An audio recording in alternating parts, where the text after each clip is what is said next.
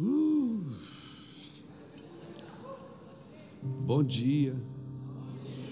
A paz do Senhor. Quem já acordou diz amém. Bom estar aqui. Eu, eu gosto muito de falar de manhã, porque de manhã a gente não tem muitas bobagens na cabeça.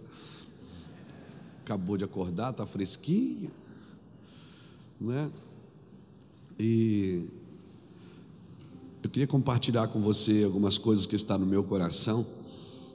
E aproveitando que essa manhã tem bastante líderes aqui, e eu acredito que Deus não vai precisar de outra geração, Ele vai fazer nessa geração, a partir dessa geração. Eu, desde menino, fui criado na igreja, meus bisavós eram cristãos, meus avós. Eu vi muitas vezes o meu avô, um presbiteriano, orando por avivamento. Eu vi muitas vezes o meu avô. Meu avô é aquele homem que orava na hora do almoço de joelho. Saía, dobrava o joelho na cadeira para orar pela comida. Muitas vezes no final da sua vida eu vi ele chorando na mesa. Ele já dizia aleluia. Só dizia isso, aleluia. E interessante que eu vendia drogas dentro da casa dele, ou melhor, na frente da casa dele. E quantas noites assim eu não conseguia ir embora, eu batia na porta assim, vou, abre aí. A minha avó vinha abrir a porta e eu dormia no sorte da casa. Os pais separados, mas Deus nunca desconectou a gente com eles. Só que tinha um problema na casa do meu avô, tinha culto todo dia de manhã. Todo dia de manhã tem aquilo que nós chamamos de devocional. Então ninguém tomava café na casa do meu avô sem fazer o culto. Ele pegava uma Bíblia, ele e minha avó. Minha avó pegava o inário. E às vezes eu dormia lá e ele me chamava e disse: Ô Luiz, vem participar do culto com a gente. Eu digo: Não, estou legal, estou legal. Ele disse: Não, vem aqui, vamos, vamos estar com a gente ali. Aí eu, para honrar ele, ficava lá em pé, ao redor da mesa, desviado, pensando mais nas minhas coisas que eu tinha que fazer. E ele começava, lia a Bíblia, e falava todos os pseudônimos de Deus: eterno, soberano, magnânimo, magnífico, excelso, supremo. Quando não tinha mais nome para falar, ele dizia: Eu te amo. Eu nunca me esqueci disso, irmãos. Eu era jovem, depois a minha avó pegava o inário e cantava um zino, feio pra caramba. A voz dela era feia demais. E eu dizia: Meu Deus, Deus não deixa a sua glória para vir ouvir minha avó, não. Mas depois os dois davam a mão e davam a mão para a gente assim. Ele com 80 e poucos anos, ela também.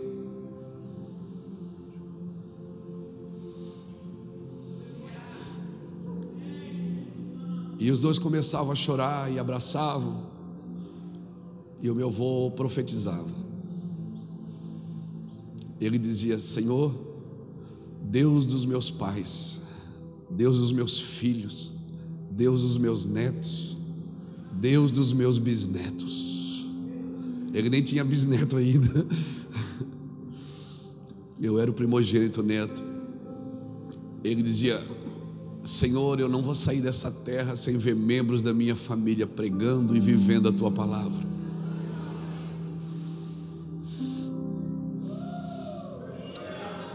Em 1993 ele me deu uma Bíblia me deu uma Bíblia de presente. Dois anos depois eu me converti. E foi a primeira Bíblia que eu li. Por cinco meses eu li aquela Bíblia pelo menos umas três vezes inteira. E eu tive o privilégio de fazer e pregar o velório dos meus avós. Minha avó morreu com 84 anos, 23 dias depois morreu meu avô com 87 anos. E eu preguei no velório dos dois. E quando eu estava pregando, eu me lembrei da profecia: eu não vou sair dessa terra sem ver membros da minha família pregando e vivendo a tua palavra. Coisa boa é ser geracional, coisa boa é ser profético. Sim. Eu estou aqui hoje porque eu fui profetizado. Ninguém é usado sem ser profetizado primeiro. Ninguém vai fazer nada para Deus sem primeiro ser profetizado. Então você está aqui hoje servindo ao Senhor numa igreja, servindo a casa, servindo a cidade, porque você foi profetizado. Alguém profetizou sobre você. Eu nunca me esqueci disso, das manhãs. Por isso que as minhas manhãs são dedicadas ao Senhor. Lá no nosso ministério, a gente tem o hábito de não trabalhar de manhã, os pastores. Eu digo para eles: fiquem em casa, constrói um altar de adoração. Toma um bom café com a sua esposa, converse com seus filhos. Os nossos pastores lá em Itajaí, a gente põe os nossos filhos tudo para estudar à tarde, para de manhã todo mundo tá em casa ao redor da mesa, servindo ao Senhor.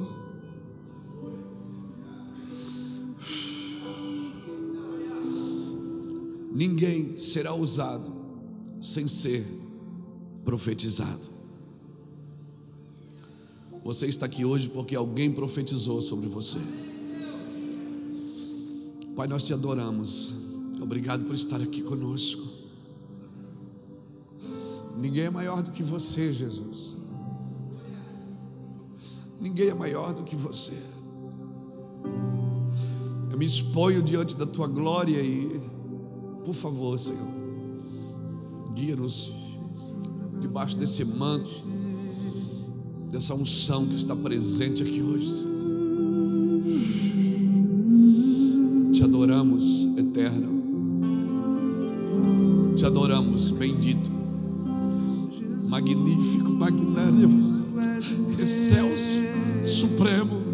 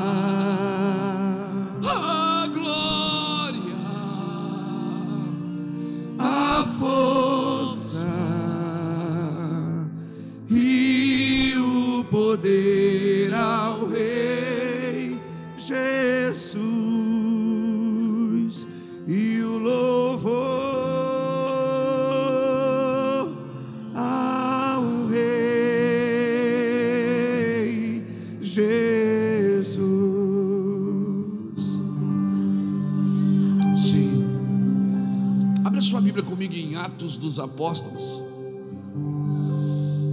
Deus vai pegar você por dentro. Ele vai pegar você por dentro hoje aqui. Vai te pegar por dentro, vai ajeitar uma medida de graça. Sim, Senhor. O meu avô não deixou nada para gente, não. Ele deixou uma casa e um caminhão que os meus tios venderam e compartilharam. Mas eu herdei dele aliança de casamento, de 59 anos de casamento. Herdei a Bíblia, que está lá na minha estante. E herdei o seu chapéuzinho, que está lá no meu escritório.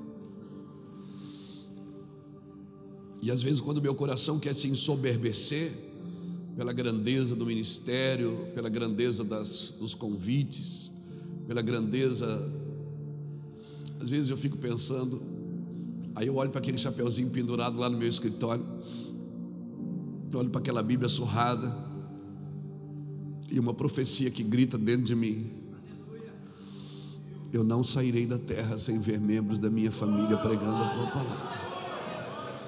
E o Senhor disse: Você está aqui para cumprir uma profecia, você foi chamado para cumprir a palavra. Nós somos chamados para cumprir uma ordem. Sim. Você vai ser um bom líder se você cumprir a ordem. Amém? Louvado seja Deus. Atos dos Apóstolos, capítulo 5. Tem uma unção fresca aqui, viu, irmão? Está gostoso aqui hoje. Eu sinto assim que Deus vai quebrantar muito nosso coração aqui hoje. Eu já não pago imposto para chorar, eu já choro. Um dia que eu não choro, parece que, não sei, eu tenho que dar uma choradinha todo dia. Quando eu não choro, eu forço o choro, mas eu choro. para nunca esquecer de onde eu saí, para nunca esquecer o que Deus fez. Atos dos Apóstolos, capítulo 5, versículo 12 diz assim: Muitos sinais e prodígios eram feitos entre o povo pela mão dos apóstolos, e estavam todos unanimemente no pórtico de Salomão. Ninguém mais ousava juntar-se a eles, embora o povo estivesse em grande estima. A multidão dos que criam no Senhor, tanto de homens como de mulheres, crescia cada vez mais, de sorte que transportava os enfermos para as ruas e os punha em leitos e em esteiras para que ao menos a sombra de Pedro, quando este passasse, cobrisse alguns deles. Também das cidades circunvizinhas concorria muita gente a Jerusalém, conduzindo os enfermos e atormentados de espíritos imundos, e todos eram curados. Levantando-se o sumo sacerdote e todos os que estavam com ele da seita dos saduceus encheram-se de inveja, lançaram mão dos apóstolos e os puseram na prisão pública. Mas de noite, mas de noite, um anjo do Senhor abriu as portas da prisão, tirou-os para fora e disse: Ide, apresentai-vos no templo e dizei ao povo a mensagem desta nova vida. Algumas traduções diz a mensagem completa desta nova vida. Eu prefiro essa tradução. Ouvindo eles isto, entraram de manhã cedo no templo e ensinavam. Ouvindo, de, ouvindo eles isto, entraram cedo no templo e ensinavam. Obrigado, Senhor, pela tua palavra. Graças a Deus. Você vai ver muitos avivamentos na Bíblia, muitos. Você vai ver muitos movimentos de avivamento. Na realidade, eu acho que todos são reavivamento. Porque o primeiro avivamento foi quando o Espírito Santo desceu em Atos dos Apóstolos, no capítulo 2. Né? E o último avivamento será no arrebatamento, será quando o Espírito será derramado e todos verão a sua glória. Dentre esses dois, tudo que acontece são reavivamentos porque o Espírito Santo já está aqui, ele não vai vir. O Espírito Santo é um presente de Deus, é o meu companheiro, é o meu amigo, é aquele que me ensina todas as coisas, que me ensina a orar como convém. Eu não sei pedir como convém, mas ele me ensina. O Espírito Santo, ele que me conduz, as diretivas de Deus, ele esclarece, deixa claro. Sem o Espírito Santo, nós não conseguiríamos viver tudo que estamos vivendo. E a Bíblia é tão categórica que em Hebreus diz que os heróis da fé não alcançaram a promessa, embora eles tivessem a promessa, eles não alcançaram a promessa sem nós. Um dia eu estava conversando com alguns irmãos e, e, e foi legal, a gente deu uma viajada assim na palavra. E eles perguntaram, Luiz, quando chegar na eternidade, o que, que você mais queria? Eu digo, eu quero conversar com a galera do Velho Testamento. Eu quero ter um, já pensou, cara? Você vai estar andando, de repente você se esbarra com Abraão. Você não pensa nessas coisas, não? Rapaz, eu penso. Você vai estar andando, e de repente você vai dizer: oh, Abraão. Meu Deus, é Abraão. Você não tem pergunta para fazer para Abraão, para Isaac? Ah, eu tenho, irmão. Isso é coisa, é noia minha, mas eu tenho. Você vai ver Davi, cara. Você vai ver Noé. Noé deve estar brincando com água lá no rio da vida. Não, não sei, eu só, é só uma ideia. Já pensou? Você vai chegar para Abraão, vai dizer: Rapaz, eu tenho, eu tenho uma lista de perguntas para fazer para os heróis da fé. Eu tenho uma lista. Para Abraão, por exemplo, eu vou perguntar assim: Abraão, como que é ser pai aos 100 anos? Explica isso para a gente, cara, dá uma força. Eu nunca consegui entender. Eu quero perguntar para Davi: Davi, você é assim com Deus, cara. Você foi um pecador, matou tanta gente, fez tanto mal e Deus te amava tanto. O que que você fazia que Deus, os olhos de Deus estavam fitos em você? Eu quero perguntar para Salomão: Salomão, mil esposas, como é que você consegue, amigo?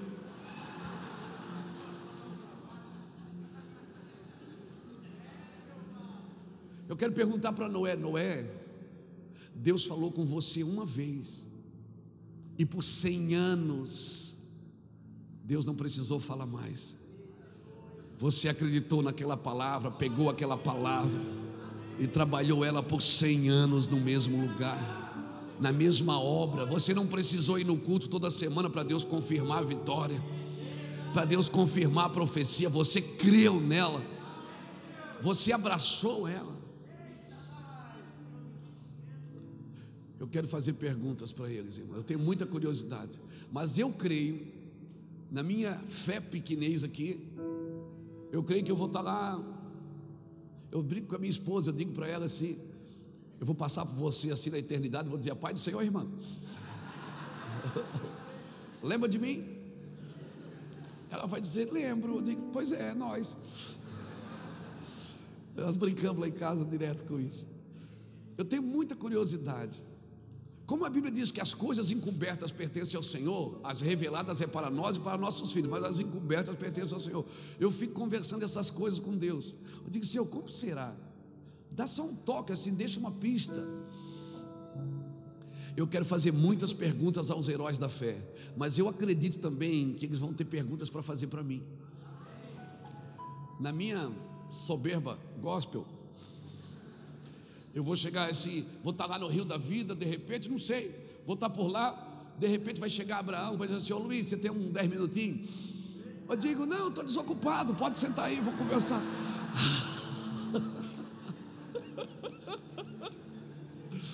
Eu digo, pode falar, Abraão. Ele disse, não, é que eu, Noé, aqui Isaac, a gente está. Davi também, Salomão está perguntando.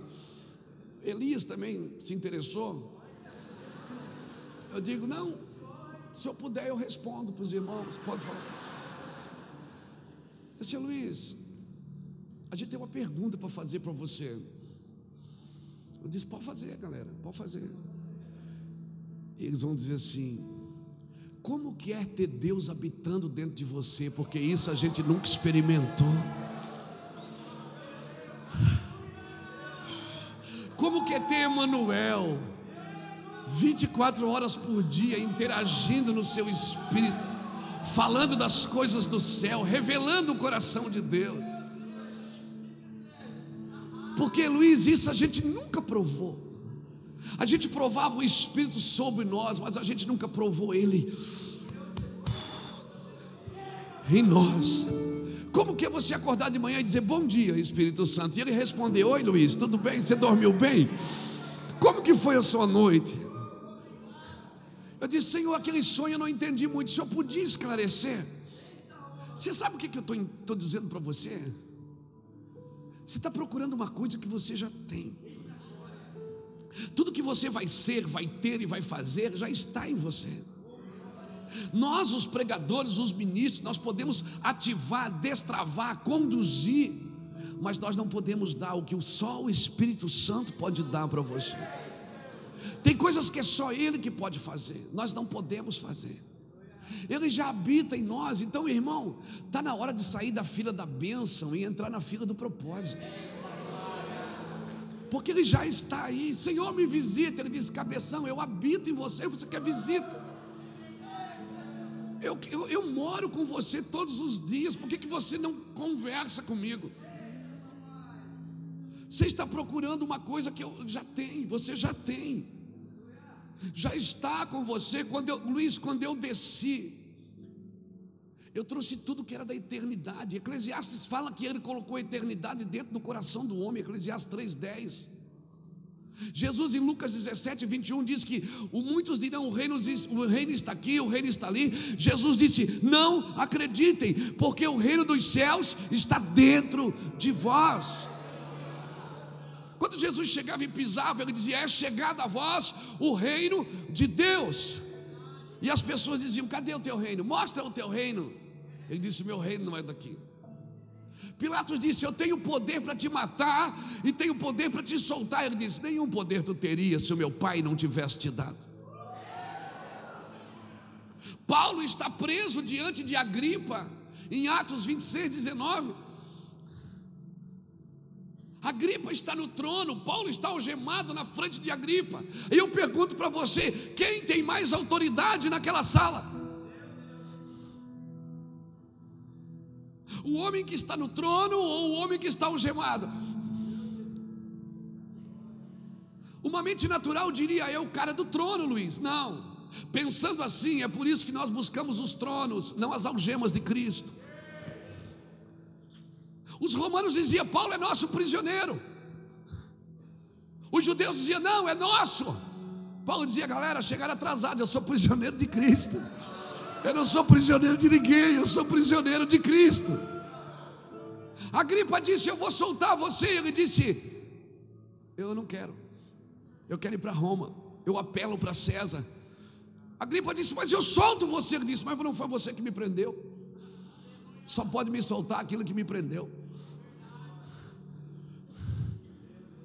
Você está entendendo o que eu estou dizendo? Todas as posições que Deus te dá, Todas as performances que Deus te dá, todas as estratégias que Deus te dá, é simplesmente para expressar quem Ele é.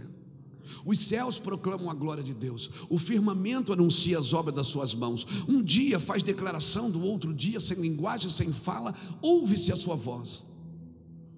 A criação expressa o que Deus faz, mas o homem expressa quem Deus é, porque nós temos a sua natureza. Por isso nós precisamos ser proféticos. Nós precisamos apontar o caminho. Nós precisamos apontar o destino. A terra, irmãos, ela não espera que mais uma igreja se abra. Sabe o que ela espera? A manifestação dos filhos de Deus. A terra espera que os filhos de Deus se manifestem. Há uma ardente expectativa da criação que aguarda a manifestação dos filhos de Deus. Dos filhos de Deus. Deus não me chamou para ser só evangélico. Até porque quem me chama de evangélico é a revista Veja, não é a Bíblia. A Bíblia me chama de filho o tempo inteiro. A Bíblia diz que eu sou filho, e se eu sou filho, eu sou herdeiro. Filho, ele não compra amor pelo serviço. Filho trabalha porque é herdeiro. Amém? Ele sabe que está trabalhando por uma herança. Ele sabe que está trabalhando por algo que já é dele, já é meu. Às vezes eu saio de carro com meus filhos quando eles eram menores, já estão grandes, já casaram, já têm filho. E eu dizia assim: nós andávamos de carro, dizia assim: tudo isso aqui é do meu pai. A minha filha pequenininha, ela dizia: aquilo ali, eu dizia: é do meu pai também. E aquele, aquele monte, pai, é do meu pai. E esse rio também é do meu pai. Se a nossa, nós não tivermos uma natureza convertida, uma natureza remida, nós sempre vamos buscar coisas que já temos, nós sempre vamos querer as coisas que já são nossas. Por que, que eu li Atos? No capítulo 5. Esse texto aqui é, é tremendo, porque você vai ver, a Bíblia diz assim: embora o povo amasse eles, ninguém ousava juntar-se a eles. O povo amava a igreja, mas não se juntava a ela. Você já viu avivamento desse? Muitos sinais e prodígios eram feitos pela mão dos apóstolos. Tinha milagre para todo canto. Irmão, pessoas vinham de longe, caravanas vinham de longe para Jerusalém. E eles ficavam olhando para a igreja assim, ó. ninguém se juntava a ela. Por quê? Eles tinham medo. Sabe como surgiu esse avivamento? Com a morte de Ananias e Safira. Eu fico imaginando no, no, no, culto seguinte, quando Pedro disse: Vamos levantar os dízimos e as ofertas, ninguém vem dar, irmão. Você já viu alguém morrer dando oferta? Eu fico imaginando, depois da morte de Ananias e Safira, que os jovens puxaram eles e enterraram. No, no culto seguinte, quando Pedro disse: Quem trouxe a sua oferta? Todo mundo saiu correndo. A igreja, ela tinha um temor. As pessoas tinham estima, estimavam o que estava sendo feito, amavam o movimento, amavam ao Senhor, amavam a igreja, mas eles tinham medo de entrar nela. Por quê? Porque eles sabiam que a hora que entrasse, eles teriam que mudar de vida. Imagina a sombra de um homem estava curando. Você imagina, Pedro passava, eles se jogavam no chão, para que ao menos a sombra de Pedro, quando passasse, curasse alguns deles. Você pode imaginar um avivamento desse? Quando Deus me deu essa palavra, Ele estava dizendo: Eu disse, Senhor, eu quero viver esse avivamento de a sombra de um homem curar. Ele disse, Luiz, não são dias de a sombra curar. Eu disse, não. Ele disse, não, a estação mudou. São dias de acender a luz dentro do coração dos homens. Tinha, um, tinha uma irmã lá na nossa igreja que esses dias ela veio conversar comigo e ela disse: Ô pastor, eu lembro quando Deus te usava. Eu digo: A senhora lembra? Eu digo: Eu lembro. Ela disse: Eu lembro quando você vinha assim na beirada do altar e você fazia assim: ó, Recebe! E blá, blá, blá, caía todo mundo, pastor. Mas como Deus te usava naquela época? Eu digo, é, faz tempo que Deus não me usa. Ela disse, não, mas não estou dizendo isso. Não, mas eu disse, é isso que a senhora está dizendo. Ela disse, não, naquela época Deus te usava. Meu Deus, não tinha para ninguém. Você dizia, receba, com eco, E caía todo mundo, pastor. Eu disse, pois é. Ela disse, eu tenho percebido que parece que hoje que o senhor prega, parece que as pessoas não caem mais. Por que, que as pessoas não caem mais, pastor? Ou diz porque Deus está derrubando elas por dentro. Deus está resgatando os conceitos, restaurando os princípios, resgatando os valores. Hoje, quando a glória vem, a gente não cai na unção, a gente se joga, oh meu Deus, a tua glória. É ou não é? Por quê? Porque a estação mudou. Tem coisas que a gente está observando e a gente já não está dando mais tanto trabalho para Deus. Aí ela disse assim: é, essa mensagem que o senhor pregou hoje, o senhor já pregou faz uns 10 anos, eu estou aqui desde o começo. Faz uns 10 anos o senhor pregou essa mensagem, não foi? Eu digo, foi. Ela disse: é, eu percebo que de vez em quando o senhor repete as mensagens. Aí eu disse, é, eu repito. Ela disse, por que, que o senhor repete a mensagem? Eu disse, porque a senhora repete o pecado. Se a senhora não repetir o pecado, não precisa repetir a mensagem. O escritor de Hebreus diz: Por acaso vamos tomar leite como meninos de novo? Vamos falar tudo de novo dos, dos fundamentos elementares da fé de Jesus Cristo? O escritor de Hebreus fala isso em Hebreus capítulo 5, capítulo 6. Ele disse: Não, vamos avançar. Nós não somos mais meninos levados por qualquer vento de doutrina. Não somos mais meninos apegados a manifestações. Esses dias eu estava em, em Portugal e tinha uma mulher com câncer. Eu peguei meu lenço, enchi ele de azeite e disse: Leva para ela, põe em cima do câncer. A mulher foi curada, depois ela testemunhou. Só que eu cheguei em casa, não fiz a campanha do lenço. Por quê, pastor? Você não acredita? Acredito. O que eu não acredito é que uma manifestação substitui uma doutrina. O problema é que nós amamos as manifestações e criamos adoração ao redor das manifestações, não ao redor de Cristo. Tudo que não é construído ao redor de Cristo não permanece. Cristo é suficiente. E quando e por que, que nós estamos vivendo um avivamento no Brasil? Eu, não, eu ainda não chamo isso de avivamento, eu digo que é uma preparação é, é, é um pré-avivamento. Por quê? Porque nós estamos trazendo Cristo de volta. Cristo está sendo suficiente para a igreja. Amém? Amém? Cristo é suficiente. Irmãos, nós precisamos matar isso no peito como igreja. Esse avivamento de Atos, Deus parou ele. A sombra de Pedro curando, todo mundo, meu Deus, milagre para todo lado. De repente, de noite, o Senhor bota todo mundo na cadeia. O Senhor parou um avivamento. Você vai ver na Bíblia muitas vezes Deus parando um avivamento. Parando por quê? Para destruir? Não, para reposicionar. O Senhor é um Deus que nos reposiciona diariamente. Amém? Amém? Amém? A sombra de um homem curava todo mundo. Ananias e Safira tinham acabado de morrer. Imagina. Ananias e Safira tinham acabado de morrer. O temor era tão forte naquele lugar. Nós precisamos buscar as responsabilidades para nós. Eu não suportaria ver Deus fazendo no shopping porque a igreja não entendeu. Eu não suportaria ver Deus fazendo nas ruas porque a igreja não está entendendo.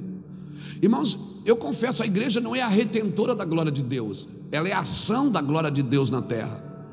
Amém? O que Deus vai fazer, vai fazer através da igreja, vai, trazer, vai fazer através dos santos. Eu creio que vai. A igreja ela não tem que fazer missão, a igreja é a missão de Deus na terra. Ela é. As pessoas perguntam: a sua igreja faz missão? Eu digo: ela é a missão. Toda a igreja é a missão de Deus na terra. Aleluia. Agora nós temos que matar no peito isso, trazer a responsabilidade para nós. Por que, que ninguém se converteu antes da cruz? Depois você lê Mateus capítulo 11, você lê Marcos. Jesus diz assim: Eu prego para que vocês ouvindo não compreendam, não entendam e não sejam perdoados os vossos pecados. Eu disse: Jesus, o senhor prega para ninguém se converter? Ele disse: É. Você vai perceber, ninguém se converteu antes da cruz. Mas depois da cruz, Jesus nem estava lá. E três mil almas se entregaram a Jesus. Porque não há conversão sem cruz. Porque quando eu me converto sem cruz, eu me converto ao benefício do cristianismo e não aos fundamentos do cristianismo. E se eu, me, e se eu me, me converto só aos benefícios, o dia que Deus não quiser fazer nada para mim, porque Deus não tem que fazer todo dia, eu vou frustrar. Quando Pedro e João pararam na porta formosa, tinha um paralítico sentado. Eles estavam tão cheios do Espírito, que Pedro olhou para aquele homem e disse: Ele estendeu a mão para receber algo. Pedro disse: Nós não temos prata nem ouro, o que nós temos, receba. Mas antes de Pedro dizer isso, ele disse: Olhe para nós. Está vendo aqui? Olhe para nós. E ele ficou olhando, Pedro disse: Nós não temos prata nem ouro, o que nós temos, receba, levanta e anda. Aquele homem ficou de pé. Pedro meteu a mão e puxou ele, ele ficou de pé. Ele saiu andando, pulando. A Bíblia diz que eles entraram no templo. Então toda a cidade começou a ver aquele homem, mas não era o paralítico, era. Toda a cidade começou a entrar no templo também. Quando toda a cidade começou a entrar no templo, eles começaram a olhar para Pedro e João. Pedro e João começaram a dizer: Não olhe para nós. Ué, há dez minutos atrás vocês estavam dizendo: olhe para nós. Agora você está dizendo: não olhe para nós. Eu sonho com essa, com essa igreja, eu sonho com essa geração, que na hora da responsabilidade vai dizer: olhe para nós, e na hora dos resultados vai dizer: olhe para Ele, porque dele, por Ele e para Ele são todas as coisas. Eu oro por uma igreja que mata no peito. Eu oro por uma liderança no Brasil que mata no peito e diz: a responsabilidade é nossa. Aquilo que falamos ontem, eu oro por uma liderança que vai tomar o remédio pela parte doente. Eu oro por uma liderança que vai matar no peito e vai dizer: Deus é nós, é conosco.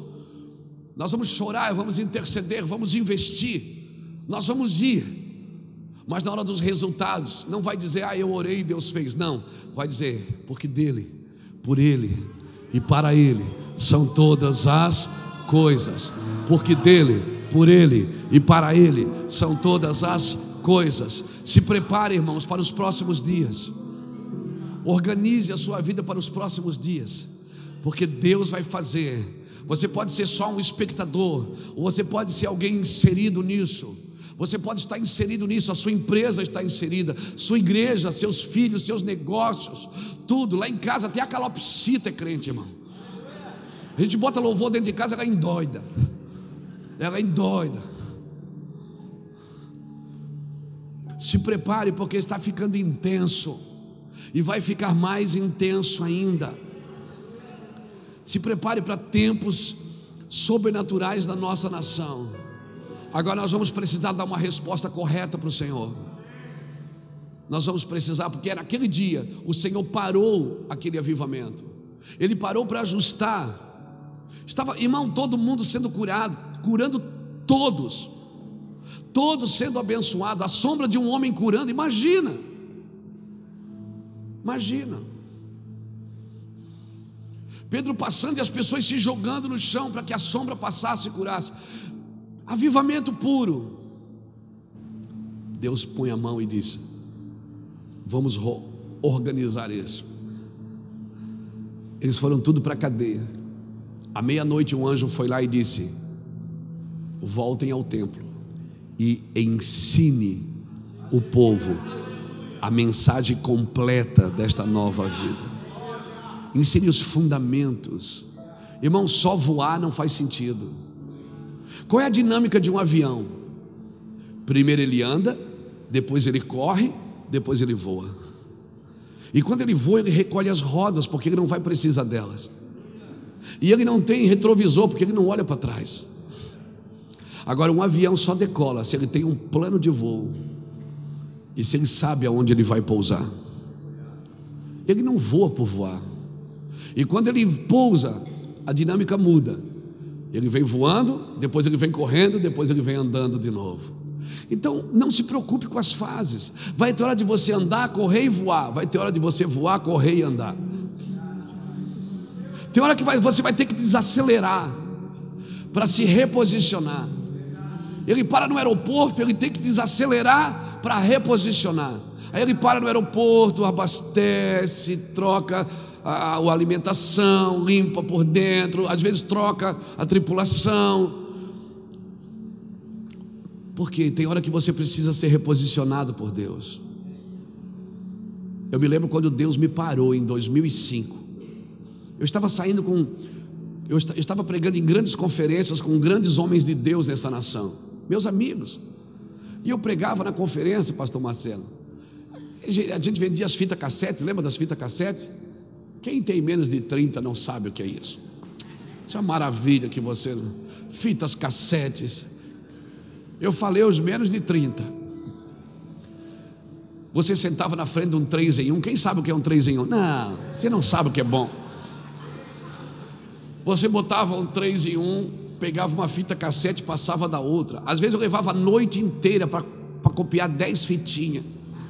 E às vezes dormia na frente do 3 em 1 e esquecia de virar o lado. Gravava dois lados num lado só. Perdia o negócio. Aí tinha que desgravar tudo e gravar de novo. Lembra disso? Quantas noites eu passei sentado na frente de um 3 em 1. Aí você passa ali na mesinha do material, agora tem um pendrive com 85 mensagens de áudio que leva 10 minutos para fazer. Eu digo, Deus, que injustiça é essa?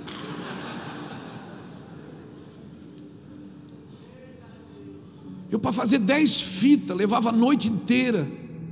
Às vezes levava na conferência. Às vezes, aí, aí, às vezes tinha um crente que parava na frente da mesa e dizia, eu queria levar uma fita, mas eu não, eu não tenho dinheiro. Aí o Espírito Santo dá a fita para eu, eu digo, eu passei a noite inteira gravando essa fita.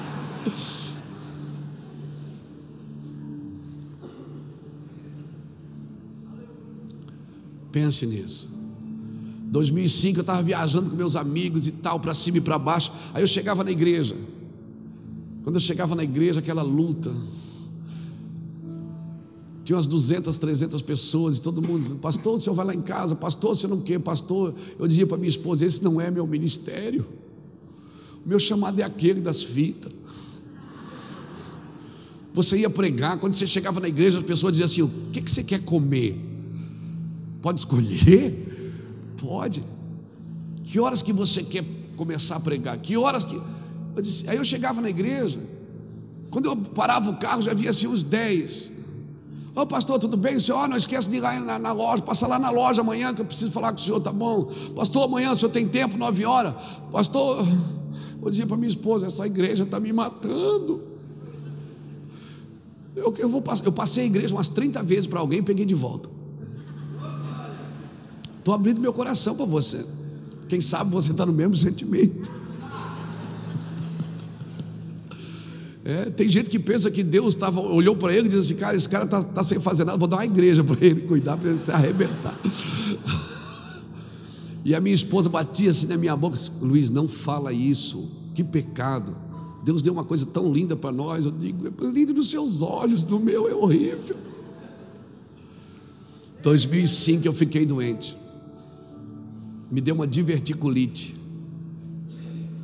Eu tive que fazer uma cirurgia, o meu intestino rompeu em 19 lugares. Quase que eu morro de infecção generalizada. Foi o que matou Tancredo Neves, foi o que matou Fidel Castro. É doença de presidente.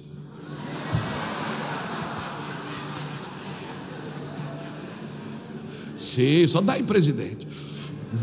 Coisa fina, doença nobre.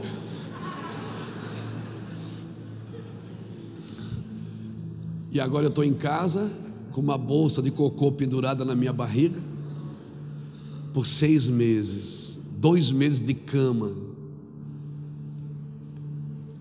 Acordei no hospital nove horas depois de uma cirurgia, entubado, cheio de coisa, abri meus olhos, fiquei olhando para aquilo tudo e comecei a chorar. E disse: Deus, eu sou um pregador de milagres. Eu tenho uma conferência semana que vem de milagres. Ele disse: Se eu deixar você continuar, você vai se matar. Você vai se afogar com a vinha. Você vai se embriagar com a vinha. Eu estou parando você agora. Eu disse: Sim, Senhor. Ele disse: Você vai viver os melhores anos da sua vida. Eu vou te guardar para um tempo. E Deus me trouxe de volta. Por seis meses eu fiquei em casa. Tudo que você lê nos meus livros, tudo que você me ouviu. Eu estou pregando mensagem de 12 anos atrás coisas que eu escrevi que está lá em casa que eu nem falei ainda. Coisas que o Senhor vai ditando, diz assim, essas, esse mês, mês que vem você fala isso. Deus me dá uma mensagem por mês. Deixa eu falar algo para você. Às vezes Deus precisa parar a gente para nos reposicionar. Meus amigos tudo ficaram famosos, cresceram, e eu fiquei em casa com uma bolsa de cocô pendurada na minha barriga. E Deus dizendo: grande a obra. E você chora, e você esperneia. Sabe o que é que Deus faz? Ele tira a máquina fotográfica do bolso e diz: sorria. Eu estou matando você. Eu disse: por quê? Ele disse: porque chegará um dia que os mortos ouvirão a voz do Filho de Deus, e os que ouvirem viverão. Ele disse: Luiz, tem coisas que você só vai entender se você estiver morto para você. Ele começou a me falar de João capítulo 11. Ele se lembra quando eu fui em Betânia? Lázaro já estava morto quatro dias. Naquele dia, Luiz, eu não fui ver as obras de Marta, não fui ver a oração extravagante de Maria, eu fui visitar um morto. Naquele dia ninguém entendeu nada do que eu fui fazer lá. Os fariseus murmuraram, os discípulos vinham murmurando atrás. Marta se jogou no chão. Sabe por quê, irmão? Porque nós temos dificuldade de ver Jesus agora. Marta disse: Se tu estivesses aqui, meu irmão não teria morrido. Ela joga Jesus no passado. Aí Jesus disse: Marta, teu irmão vai ressuscitar. Aí ela joga Jesus no futuro. Ela disse: Eu sei, no último dia. A gente está sempre olhando para a Bíblia assim, passado e futuro. A gente nunca vê o dia de hoje. Mas a Bíblia diz: Emmanuel é Deus conosco, é Deus agora. Ele está presente aqui agora. Ó cheira ele hoje, pega ele hoje, ande com ele hoje, converse com ele hoje. Não espere uma coisa que já tem, que você já tem.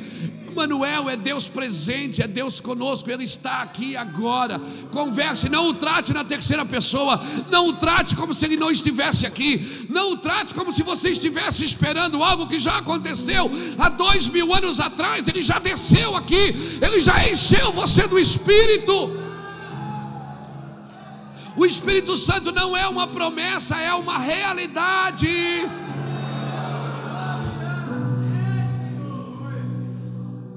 Ele é uma realidade. Ele está aqui. Está aqui agora. Ele é uma realidade. Marta não entendeu nada. Maria se jogou no chão também, não entendeu nada que Jesus foi fazer em Betânia. Ninguém entendeu nada. Então ele disse: Tire a pedra. Tirou a pedra e disse: Lázaro, você é o único morto aqui, quem sabe você entende o que eu vim fazer aqui. Ele disse: Lázaro, vem para fora. Sim. Esses dias nós estamos vivendo esses dias. Profeticamente nós estamos vivendo os dias dos improváveis. Os dias que Jesus está tirando a pedra e dizendo: Vem para fora. E aí essas pessoas vêm para fora, mas ainda estão atadas. Esse é o trabalho da igreja, desatá-las. Jesus disse: desatai-o e deixai-o ir. Esse é o trabalho da igreja, desatá-los. Amém? Mas quem vai ressuscitar é Jesus, irmãos. Se nós fizermos o nosso trabalho, Ele fará o dele. Se Ele fará, o, se Ele está fazendo o dele, é porque nós precisamos fazer o nosso. Amém? Deus. E agora eu quero ser profético. Tem muitos pastores aqui, e alguns de vocês Deus precisa reposicioná-los. Alguns de nós Deus para algumas coisas para que a gente veja. E nos próximos anos, sabe o que eu fiz? Eu fiquei em casa. Eu fiquei em casa. Eu fui me reformular como homem, como marido, como pai. Fui me reformular. Deus nos deu um filho, o Samuel. Samuel tem 12 anos, é o filho da nossa velhice. Eu tenho 51, fui pai com quase 40 dele e a Iraci 39. Às vezes Samuel, eu digo, filho, vai lá no carro buscar a chave para o pai. Ele diz, ô oh, pai, é tudo eu. Eu disse, meu filho, mas você foi feito para isso. Para ajudar o papai, o papai está velhinho já. Ele diz, puxa, mas é tudo eu. Às vezes eu vou jogar bola com ele na praça, eu corro, corro. Aí daqui a pouco eu digo, filho, o pai está cansado. Ele diz, ah, pai, tu estás velhinho, né? Tudo bem. Deus nos reformulou como pai, como marido, nos reformulou como ministério e nos deu uma palavra. Mas eu tive que voltar. Em alguns lugares eu tive que voltar e refazer a minha vida. Refazer para que não continuar. Porque a obra de Deus tem que ser uma bênção na minha vida. Ser profético é andar sobre a palavra. Ser profético não é criar a palavra, é andar sobre aquilo que foi dito. Amém? Ser profético é andar na linha, é andar naquilo que Deus disse. Então ele parou a igreja em Atos, botou todo mundo na prisão e disse: Voltem lá agora, ensine o povo a mensagem completa. Eles acordaram de manhã e eles foram para o templo e ensinavam. Irmão, nós vamos beber todas, nós vamos chapar, nós vamos voar, mas nós vamos fazer isso dentro de um princípio. Nós não vamos adorar a adoração, nós vamos adorar a Deus. As nossas músicas não vão exaltar o sofrimento, elas vão ser cantadas na vertical para Ele. Amém? Tudo que nós fazemos, nós vamos fazer para Ele e por Ele. Essa geração não vai se perder em nome de Jesus. Em nome de Jesus, eu trabalho hoje para os jovens, eu digo para eles. Eu trabalho para deixar uma pista asfaltada para você decolar. Eu tenho 51 anos, bem vivido, bem vivido. Talvez eu viva aí mais uns 50. Uhum. Vamos ser proféticos. Então eu, eu já tenho, eu tenho um lugar para morar, eu tenho meu carro, eu tenho algumas coisas que Deus me deu, eu tenho meus filhos lindos, maravilhosos, minhas, minhas netas. Eu não, não agalgo muita coisa.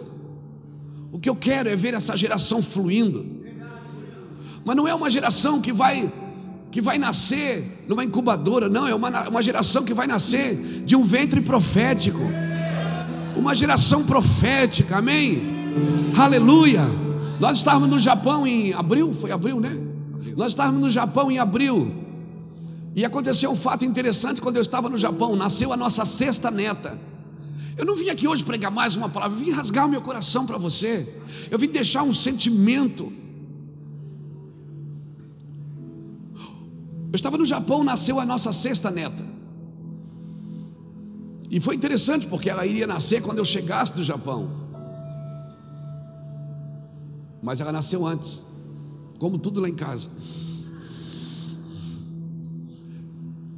E o fato interessante é que quem fez o parto foi o meu filho. Ele estava no escritório do Mevan, a sua esposa ligou, a Raquel, e disse: Mano, vem para casa, porque eu acho que estourou a bolsa. É a sua segunda filha. Eu preciso ir para o hospital. Ele foi correndo, pegou ela. Quando ele chegou no, na casa dele, e eles saíram para ir para o hospital, na porta, ela disse: Amor, está nascendo. Ele disse: Como assim? Está nascendo, amor. Ele voltou para o quarto, deitou um edredom e fez o parto. Tirou a criança, e eu, e eu ligando para ele do Japão, meu filho, e aí como é que está? Ele disse, então está tudo certo. Ele disse, o que é que você sentiu? Ele disse, eu senti vontade de botar para dentro de novo. Mas, mas começou a sair, não tem o que fazer, cara, assim só tem que pegar. E ele pegou a criança e botou no seio da mãe, botou um lençolzinho por cima. 20 minutos depois chegou o SAMU e cortou o cordão e levou os dois para o hospital. Um fato interessante: meu filho é adotivo. Ele chegou na nossa casa com 9 anos. Hoje ele tem 28 anos. Ele é um adotivo. Ele é órfão de pai e mãe. E quando eu estou lá no Japão, interessante, eu, vamos aprender, irmão, nós temos que aprender a ler o tempo, porque há um tempo e um modo para todas as coisas debaixo do céu. Quando você entende o tempo, você entende o modo de fazer. Quando eu estava no Japão, um dia antes morreu a mulher mais velha do mundo, uma japonesa de 117 anos. No outro dia nasceu a minha neta, dessa forma. E eu fui chorar nos pés do Senhor e dizer: Senhor, como eu queria estar em casa agora para ajudar eles e tal. E o Senhor disse: Deixa eu te dizer uma coisa. Quem morreu ontem? Eu disse: A mulher mais velha. Ele disse: Luiz, eu estou removendo uma geração, estou estabelecendo outra geração. Luiz, nos próximos dias você vai ver muitas pessoas improváveis crescendo no ministério, rompendo no ministério. Luiz, deixa as águas correr. Então eu quero dizer para os jovens: jovens, respeite o sonho dos mais velhos. E quer dizer para os mais velhos: deixa o menino rodar.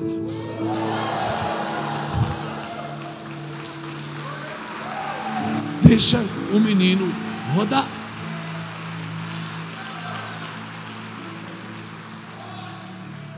E eu liguei para o meu filho e disse: Filho, você foi criado para ser um parteiro, não para ser um coveiro. Você não vai enterrar o sonho de ninguém, você vai trazer sonhos à vida. Você vai ajudar pessoas a desenvolver o que elas carregam. O meu trabalho aqui não é ensinar você a fazer, é ensinar você a se tornar. Porque fazer, se você se tornou aquilo que Deus te chamou, certamente você fará e viverá o melhor desta terra. Meu filho é adotivo, ele me chama de tio, que ele já chegou em casa grande. E eu dentro do lado do Japão tentando acalmar ele, calma, cara, vai dar certo, fica tranquilo. E ele diz: Não, tá, já nasceu, está aqui, e está de boa, e isso e aquilo, e eu estou apavorado lá, e ele está apavorado aqui. E, eu, e ele dizia: Fica calma aí, porque eu estou apavorado. Descansa. Lá no Japão, Deus me deu uma palavra. Deus disse: Tem uma geração que está nascendo da mão dos órfãos. Eu tenho 51 anos. A nossa geração, irmãos, quem é pastor aqui de 40, 50, sabe o que eu estou dizendo. Poucos da nossa geração tiveram pais e mães espirituais.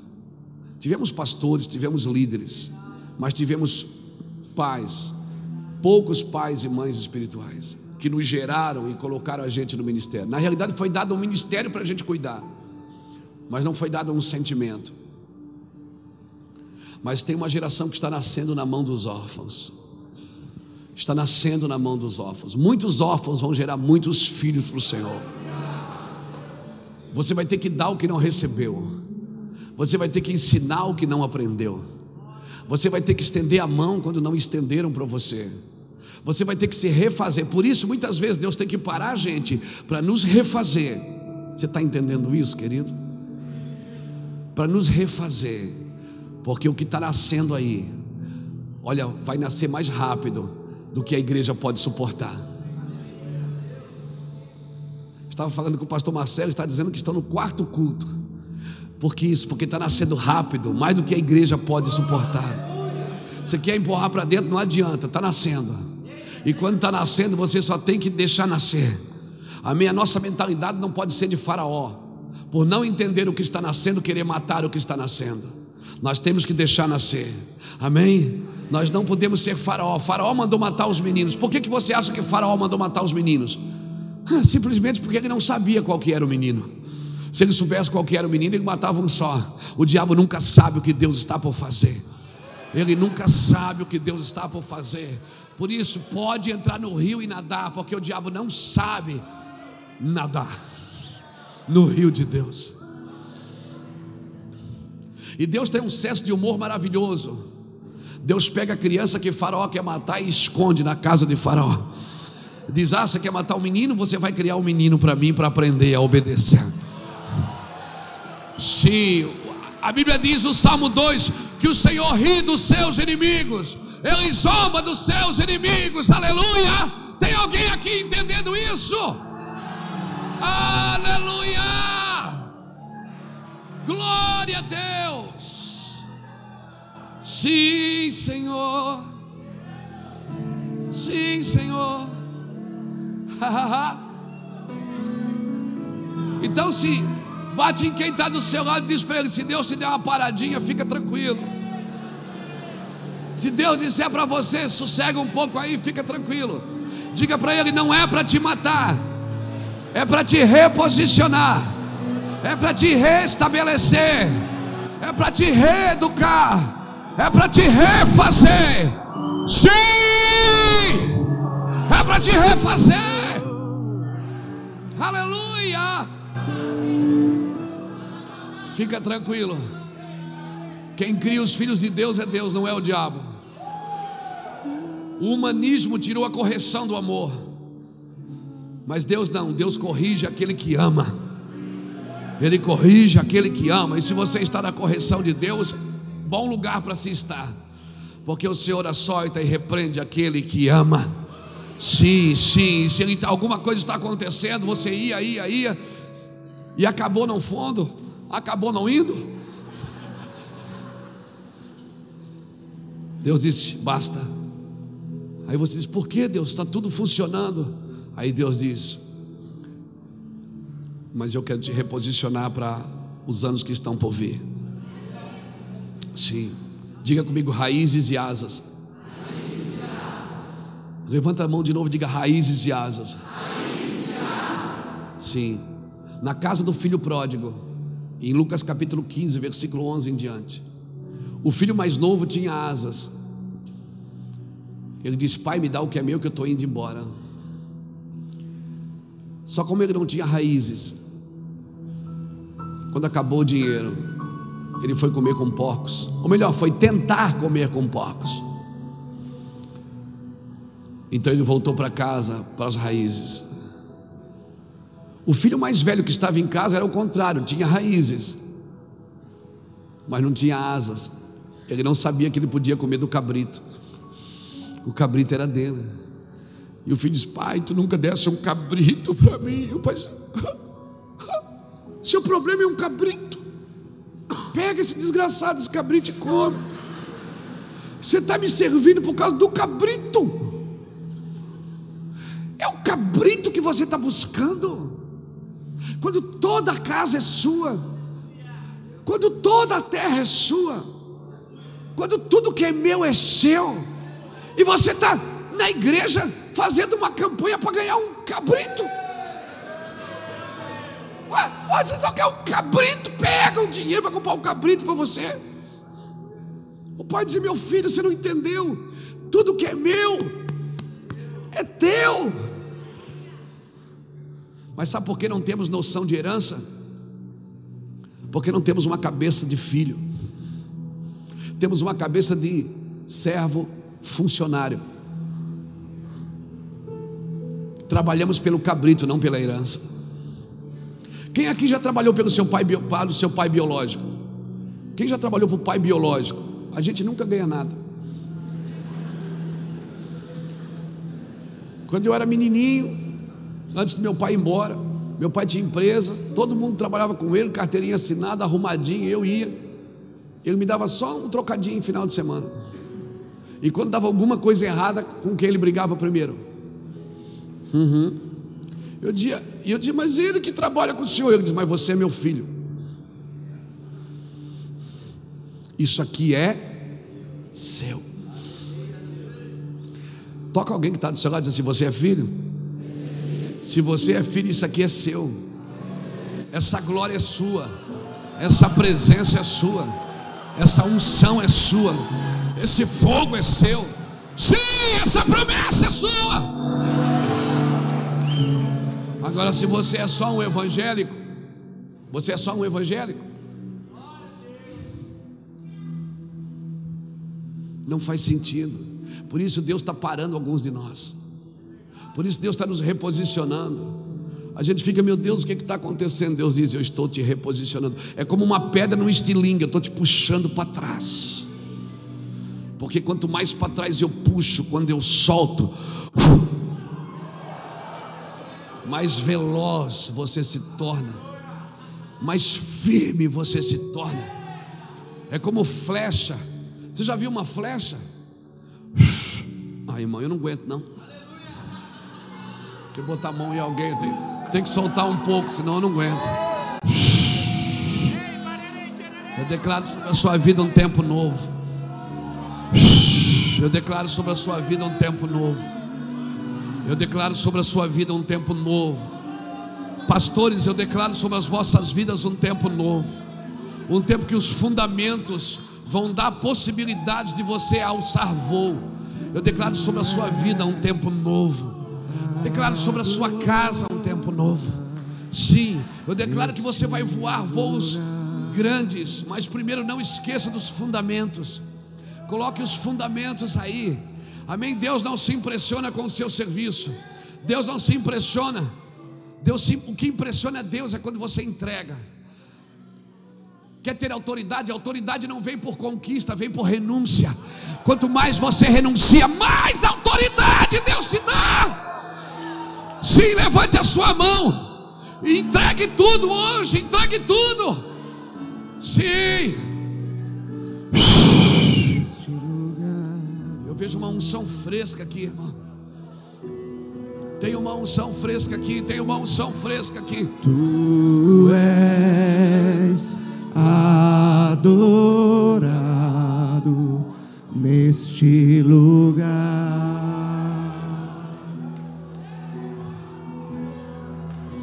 Não há nome mais lindo que o teu, Sim, Jesus. Senhor.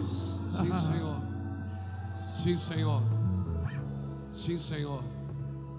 Sim, Senhor. Sim, Senhor.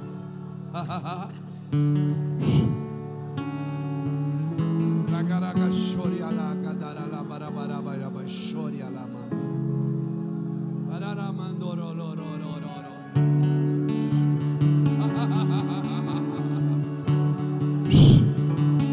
Arakara mandoro lo ro ro ro ro ro ro mia shori ala mandara la manda. Jesus está curando pessoas de doenças aqui.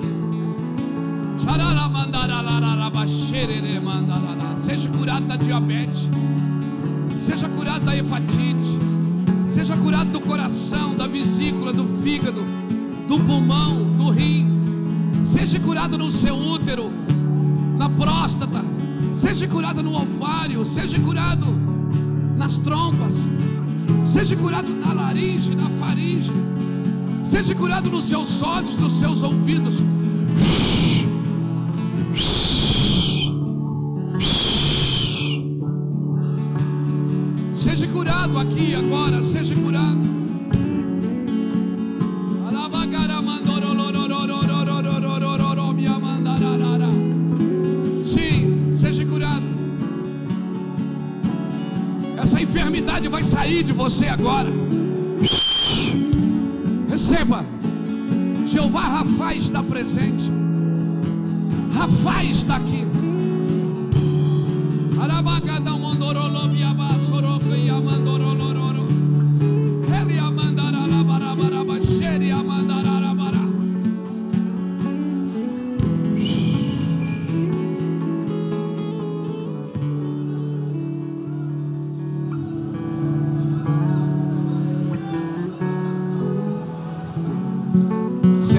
Um pouquinho, vamos terminar.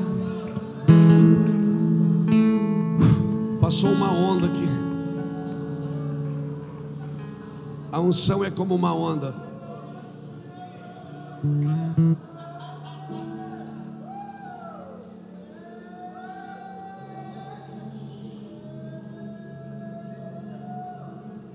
A unção é como uma onda.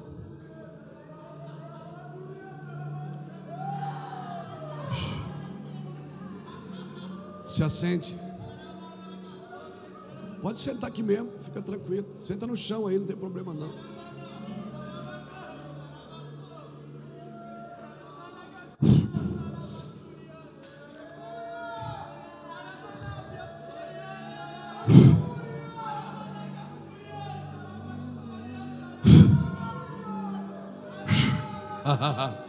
O que fazer quando ele vem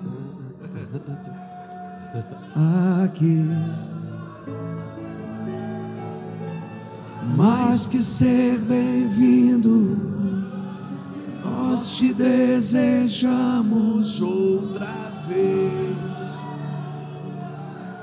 aqui.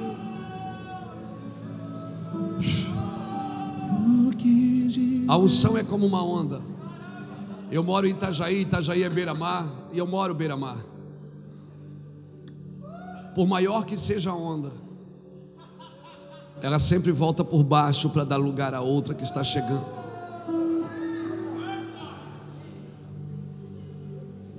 Se nós aprendermos a adorar Jesus e não adorar a onda, sempre vai ter uma maior, sempre terá uma nova, uma nova onda. Aquele dia Deus parou a igreja em Atos para reposicioná-las, porque tinha coisas maiores para serem feitas. Eles não poderiam ficar só em Jerusalém. Eles tinham que avançar por toda a terra.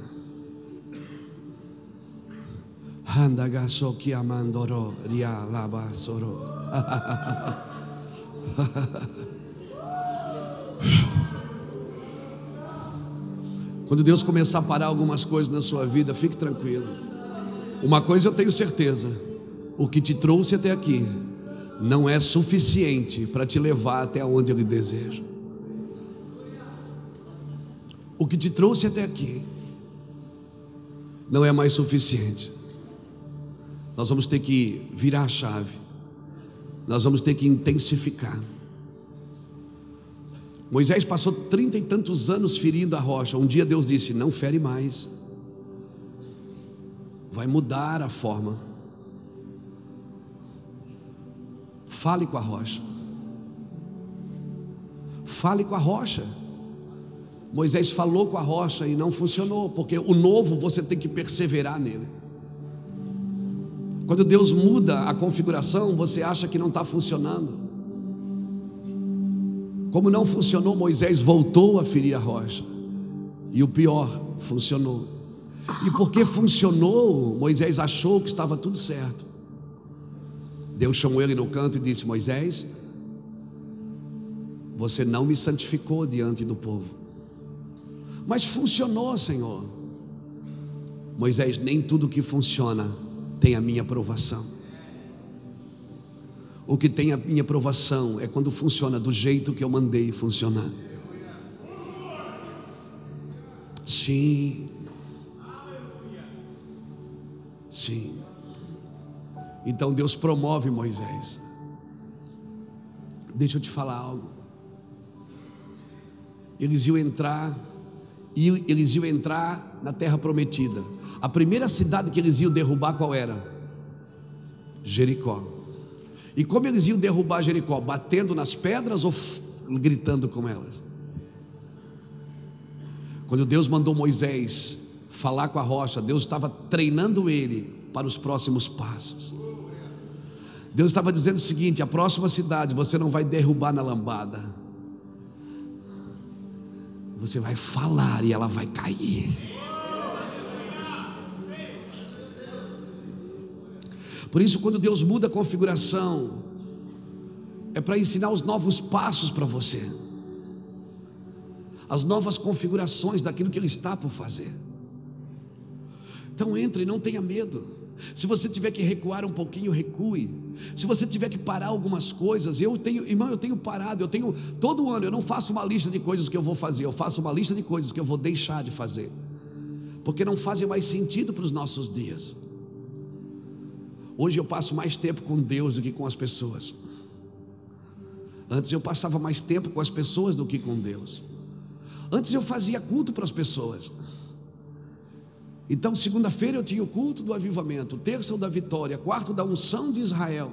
Às vezes o óleo nem era de Israel, era do mercado. Porque eu tinha uma demanda para suprir das pessoas. E as pessoas me cansaram. Então Deus disse para mim um dia: Você faz culto para elas e não para mim. Eu disse: Não, eu faço culto para você. Ele disse: Então por que você espera elas chegar para começar a me adorar?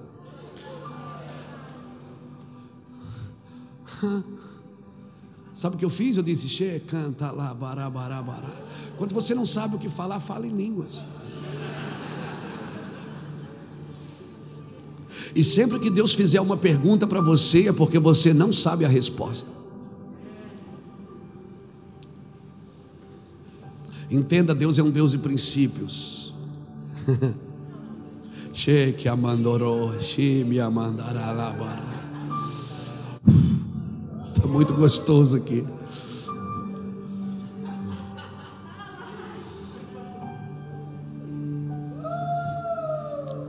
Deixa eu contar uma coisa para você.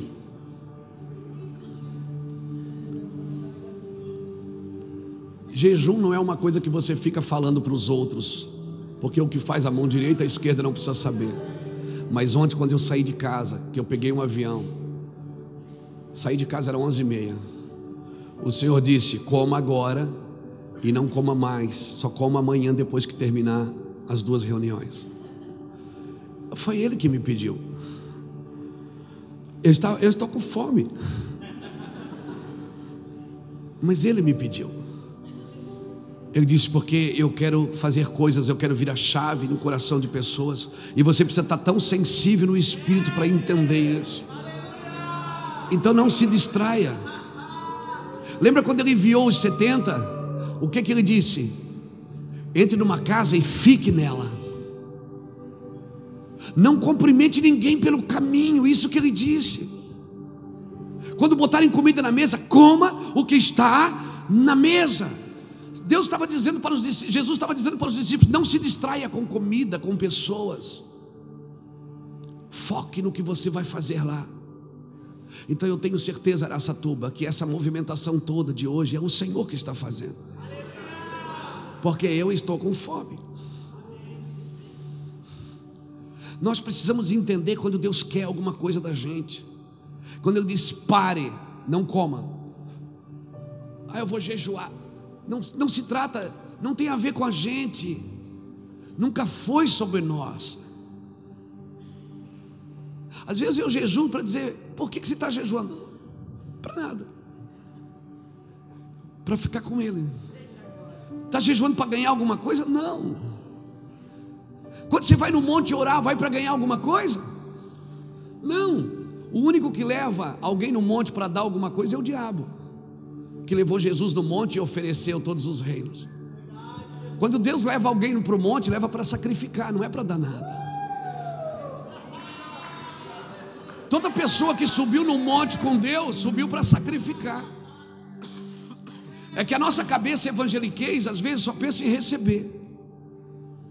Nós não entendemos quando Deus diz: não coma, não durma, não vá, não fique. Precisamos estar sensíveis, porque os próximos passos da igreja brasileira vai ser assim. Por isso, pastores, olha aqui para mim.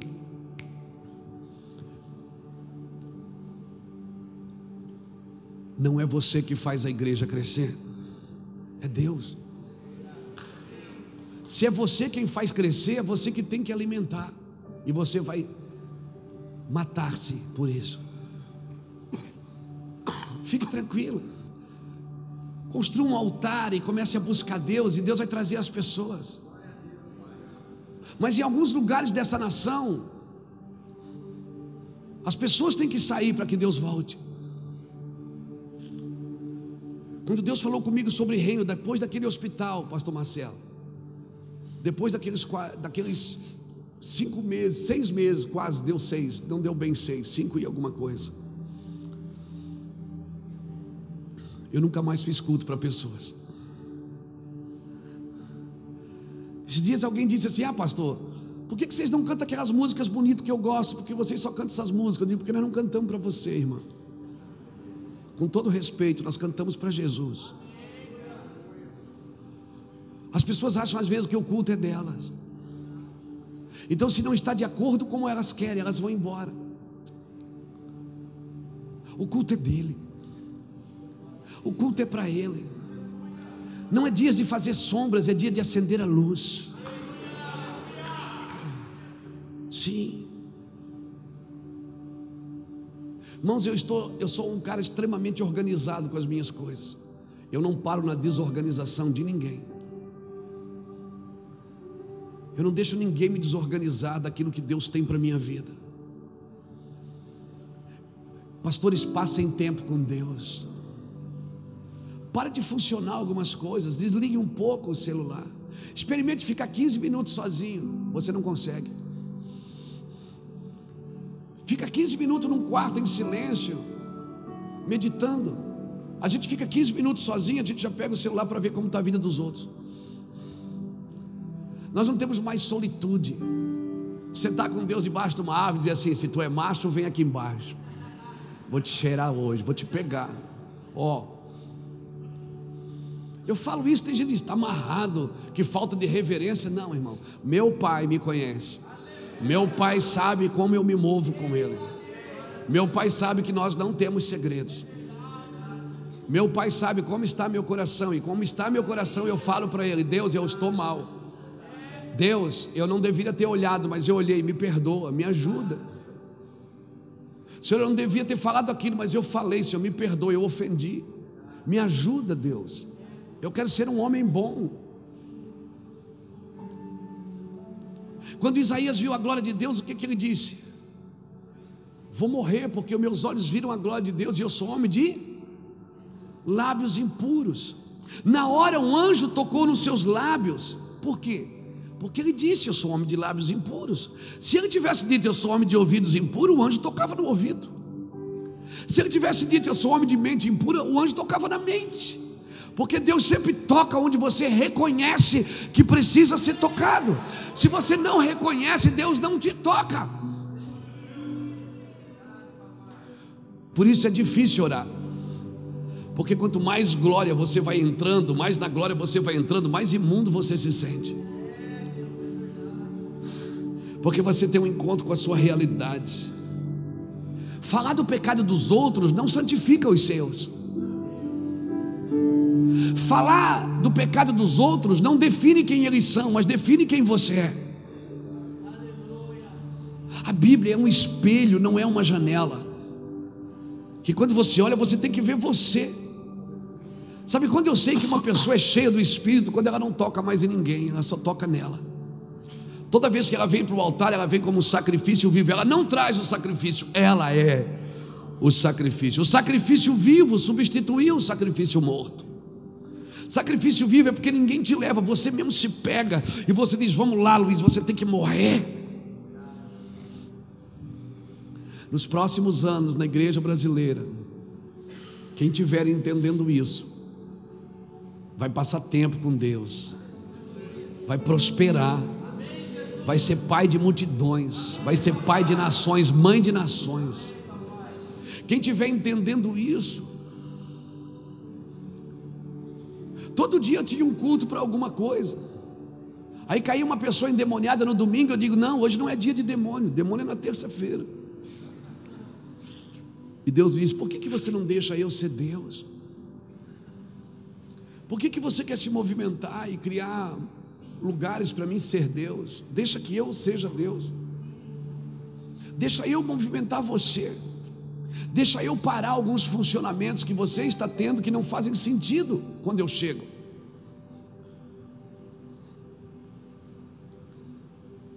Há uns anos atrás eu fui pregar numa igreja, era a conferência do Espírito Santo. Eu cheguei numa igreja Tinha assim umas 100 pessoas, talvez. Todo mundo sentado esperando o culto começar. E nós tínhamos feito uma música, e o nome da música era Deus Grandão. E a música era assim: ó, Deus grandão, grandão, grandão, mas cabe no meu coração. Coisa de menino. E aí os meninos foram comigo, pastor, vão cantar Deus grandão. Eu digo, Deus me livre de cantar Deus grandão aqui, eles expulsam a gente. Porque a conferência era do Espírito Santo, mas ele não estava lá. Não estava. E aí ficou todo mundo ali, eu peguei o microfone e disse, Deus, o que, que eu faço aqui? Eu disse, fala do Espírito Santo. Fala do Espírito Santo. Ele disse, mas eles não querem o Espírito Santo. Ele diz, querem sim, eles só não sabem por onde começar. Taca fogo. Eu olhei para os meninos disse assim: segura a onda aí que nós vamos cantar Deus grandão. E aí eu comecei a falar do Espírito Santo, eu comecei a dizer, Ele está aqui. Aí eles começaram a olhar um para o outro. Eu vi que não estava dando resultado. Eu tirei o microfone assim da boca e disse: Jesus, me ajuda aqui. De repente ela entrou. Você sabe quando a nuvem vem, você sabe quando a nuvem chega. E aí você tem que parar tudo e seguir a nuvem. Mensagem que você preparou, né? Tudo cai por terra. De repente eu olhei na primeira fila, tinha um homem assim, ó. E ele queria segurar a boca, a boca dele começou a tremer, ele queria segurar, ele botou a mão, a mão tremia junto. E aí eu dei uma animada. Quando a gente vê uma, né, uma manifestação, a gente se anima. E aí eu dei uma animada, aleluia. Aí uma mão levantou no meio da igreja, assim. De repente, uma senhorinha assim, de uns 70 anos, com um coquezinho, ficou de pé e começou. Eu digo, pronto. O amiguinho chegou. Irmãos, aquele pastor tinha me dado um horário. O culto começou às sete e meia até às nove, quinze, nove e vinte. Era onze e meia da noite. Aquele povo estava andando debaixo das cadeiras assim. Aquele pastor que disse para mim assim: ó, fica à vontade até tal hora. Eu digo, tá bom. Ele estava assim nas cadeiras: fogo, fogo, fogo. Depois da reunião, eles me levaram para jantar num restaurante daqui, ó. E me deram uma oferta que eu ganhei poucas daquela. Sabe o que eu pensei? Eu vou pregar mais sobre o Espírito Santo. Ele está aqui nessa manhã. Ele está. Escute. Se Deus parar algumas movimentações, não, não fique triste. Não é por meses, por ano, é só por alguns dias. Só para pegar você de volta. Trazer você para dentro do quarto, gerar você de novo. Está nascendo. Está nascendo. Sabe por que, que Ananias e Safira morreram? Esse avivamento começou porque Ananias e Safira morreram. Sabe por que, que eles morreram? Abra sua Bíblia comigo aí em Atos capítulo 4.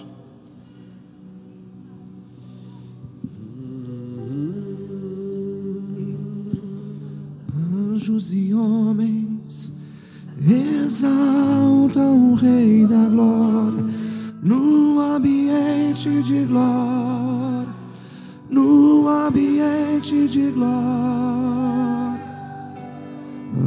Anjos e homens.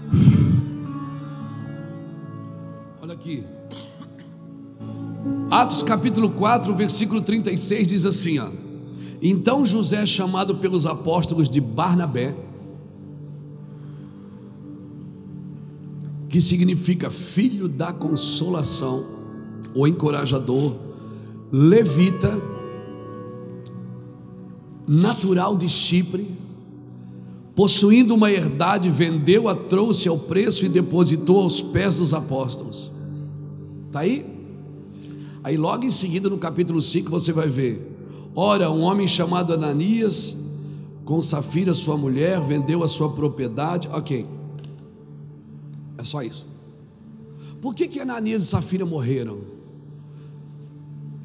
Porque antes dele, antes deles passou um homem ali naquele altar chamado Barnabé, levita de Chipre, filho da consolação.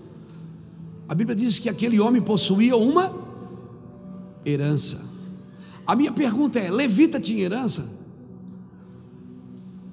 Levita tinha posses na terra? Não. Quando Barnabé viu a movimentação da igreja, viu o que Deus estava fazendo através da igreja, sabe o que aquele levita fez? Foi lá e vendeu a sua herança e colocou aos pés dos apóstolos. Sabe o que, é isso significa? Barnabé estava dizendo o seguinte: essa herança não é minha.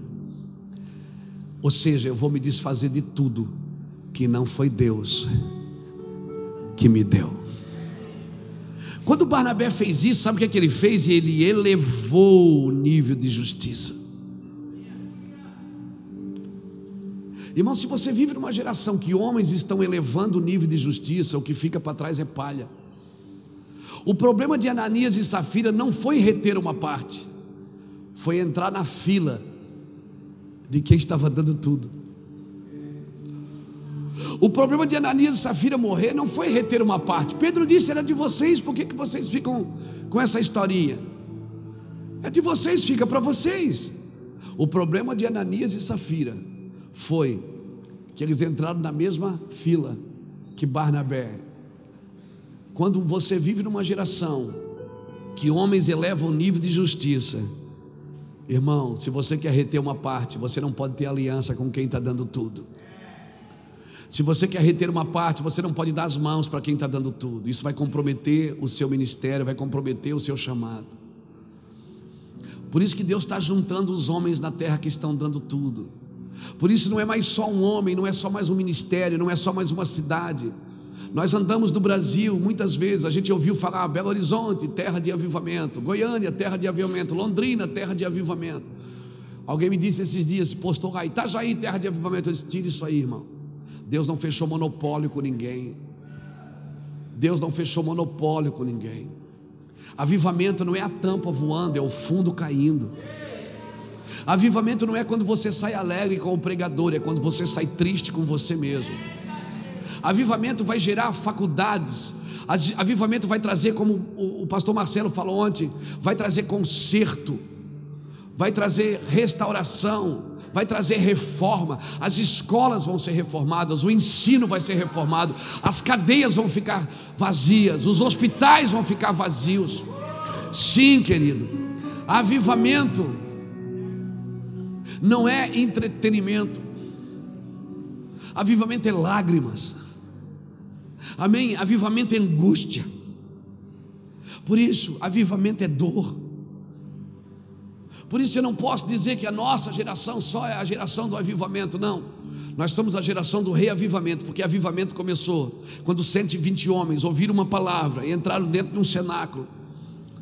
Eram 500 homens, mas só a Bíblia diz que era mais ou menos 500 pessoas, mas só 120 entraram. Cadê os outros 380, irmãos? Nem todos per permanecem na palavra. 120 homens entraram dentro de um cenáculo e começaram a orar, e as línguas veio, e eles foram tomados. Sim, eles foram tomados. E sabe o que, que aconteceu? Eles foram considerados como bêbados. Eles foram considerados como bêbados. Foram considerados como desequilibrados, como hereges. Sim, a religião nunca vai entender o que está acontecendo no espírito. Por isso nós precisamos entender que no espírito precisamos estar conectados. Por que, que Deus quer que você adore em espírito? Porque no espírito somos todos iguais, não tem pobre, não tem rico. Você pode morar em Alphaville ou em Alfavela. Você pode ser o patrão ou o funcionário. Avivamento, ele vem para convergir todas as coisas no mesmo lugar. Por isso, a sombra de um homem só não podia curar. Deus estava dizendo o seguinte: tudo isso é muito lindo, mas foi para um tempo. Agora eu estou acendendo luzes em todos os lugares. Abra sua Bíblia comigo em Isaías 40.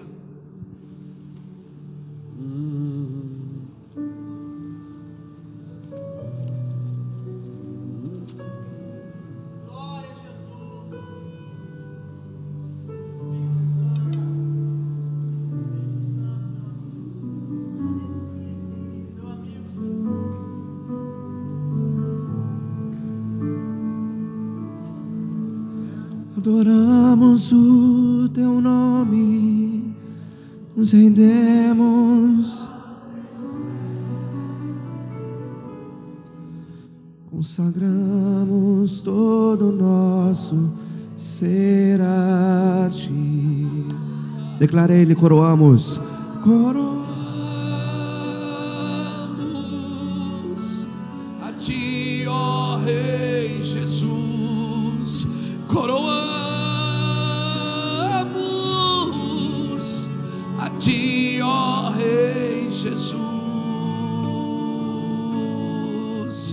Adoramos o teu nome, nos rendemos aos teus pés,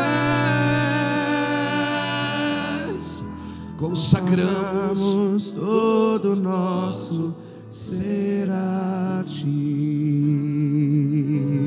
digno de glória e Levantemos nossas mãos,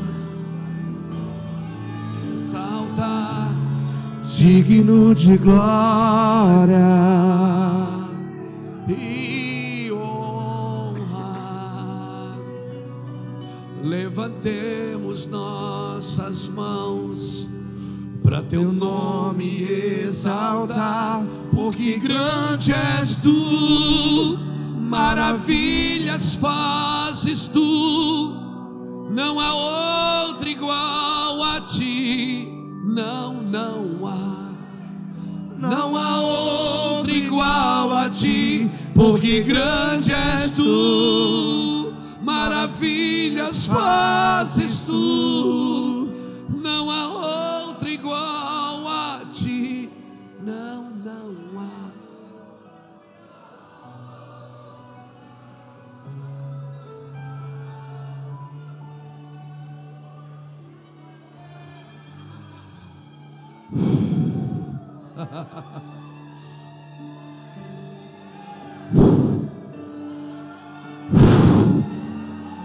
Ó, tá vindo outra onda aí, ó.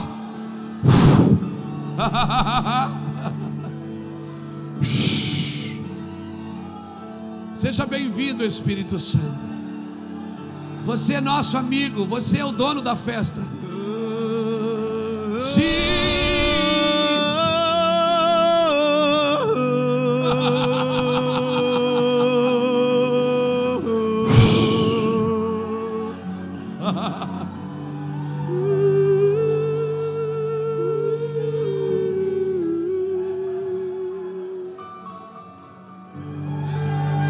De uma coisa? Fica, fica aberto aí, Isaías 40. Quando eu aceitei Jesus, lá na igreja onde eu congregava, na igreja que eu nasci, pastor, na igreja Nova Jerusalém, tinha um irmão lá que olhava para mim e dizia assim: Luiz, você já foi cheio do Espírito Santo? Eu disse: Ainda não. Ele disse: Você ora? Eu digo: Eu oro. Ele disse: Mas você tem que orar assim. Ó, e começou a me ensinar. Diz assim: ó, me usa, me usa, me usa, me usa, me usa, me usa. Eu passava a hora, me usa, me usa, me usa. Chegava a doer os maxilares. Na semana seguinte eu encontrava ele. E ele dizia: Daí, Luiz, já foi cheio? Eu digo: Não. Ele disse: Claro, você não jejua. E eu jejuava. E jejuo até hoje. Jejuava assim, intensamente. Aí na outra semana eu encontrava ele. Daí, Luiz, eu digo: Não, ainda não. Ele disse: Claro, você não vai no monte. Aí eu ia para o monte. Tinha, tinha semanas na igreja que eu já me escondia dele. Ele me oprimia. Verdade. Ele me oprimia. Aí um dia eu esbarrei com ele na, na igreja. A igreja era pequena. Ele disse: Daí? Eu digo: Não, ah, ah, não, assim. Eu acho que sim, não sei. Ele disse: Tem alguma coisa errada com você. Eu fui para casa com aquela palavra: Tem alguma coisa errada com você. Dobrei meu joelho na minha sala. Morava de favor na casa do meu cunhado. Levantei minhas mãos e disse: Senhor, Eu queria tanto ser cheio de você. E a sala começou a mudar o ambiente. Ele disse: Sabe qual é o seu problema, Luiz? É que você quer me merecer. Você acha que você tem que fazer alguma coisa para eu vir. Eu disse, mas Senhor, eu, sou carne, muita carne pura. Ele disse, mas o Espírito será derramado sobre toda. Ele disse, sabe qual é o problema? É que você quer me merecer. Eu não venho porque você merece, eu venho porque você precisa. Em dez segundos eu estava Ele disse, Luiz, eu não venho por mérito. Você não é digno de mim. Eu venho porque alguém te dignificou, te dignificou. Eu venho porque Jesus naquela cruz te dignificou, te, te tornou digno. Então eu não venho porque você merece, eu venho porque você precisa. Agora que eu cheguei, então eu só permaneço. Agora é por mérito. Eu não tenho filho predileto, Luiz, eu tenho filhos dedicados. Os filhos dedicados, eles chegam mais perto de mim, porque eles são mais apaixonados por mim, não pelas minhas coisas, não pela minha obra. É tão simples que parece uma mentira. É tão simples que parece uma mentira. Para a gente terminar, Isaías 40 diz assim, o verso 3: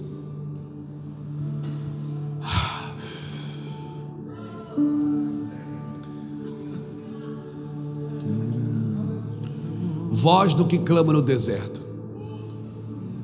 Prepare o caminho do Senhor, endireitai no ermo a vereda do nosso Deus. Todo vale será exaltado, todo monte e todo outeiro serão abatidos.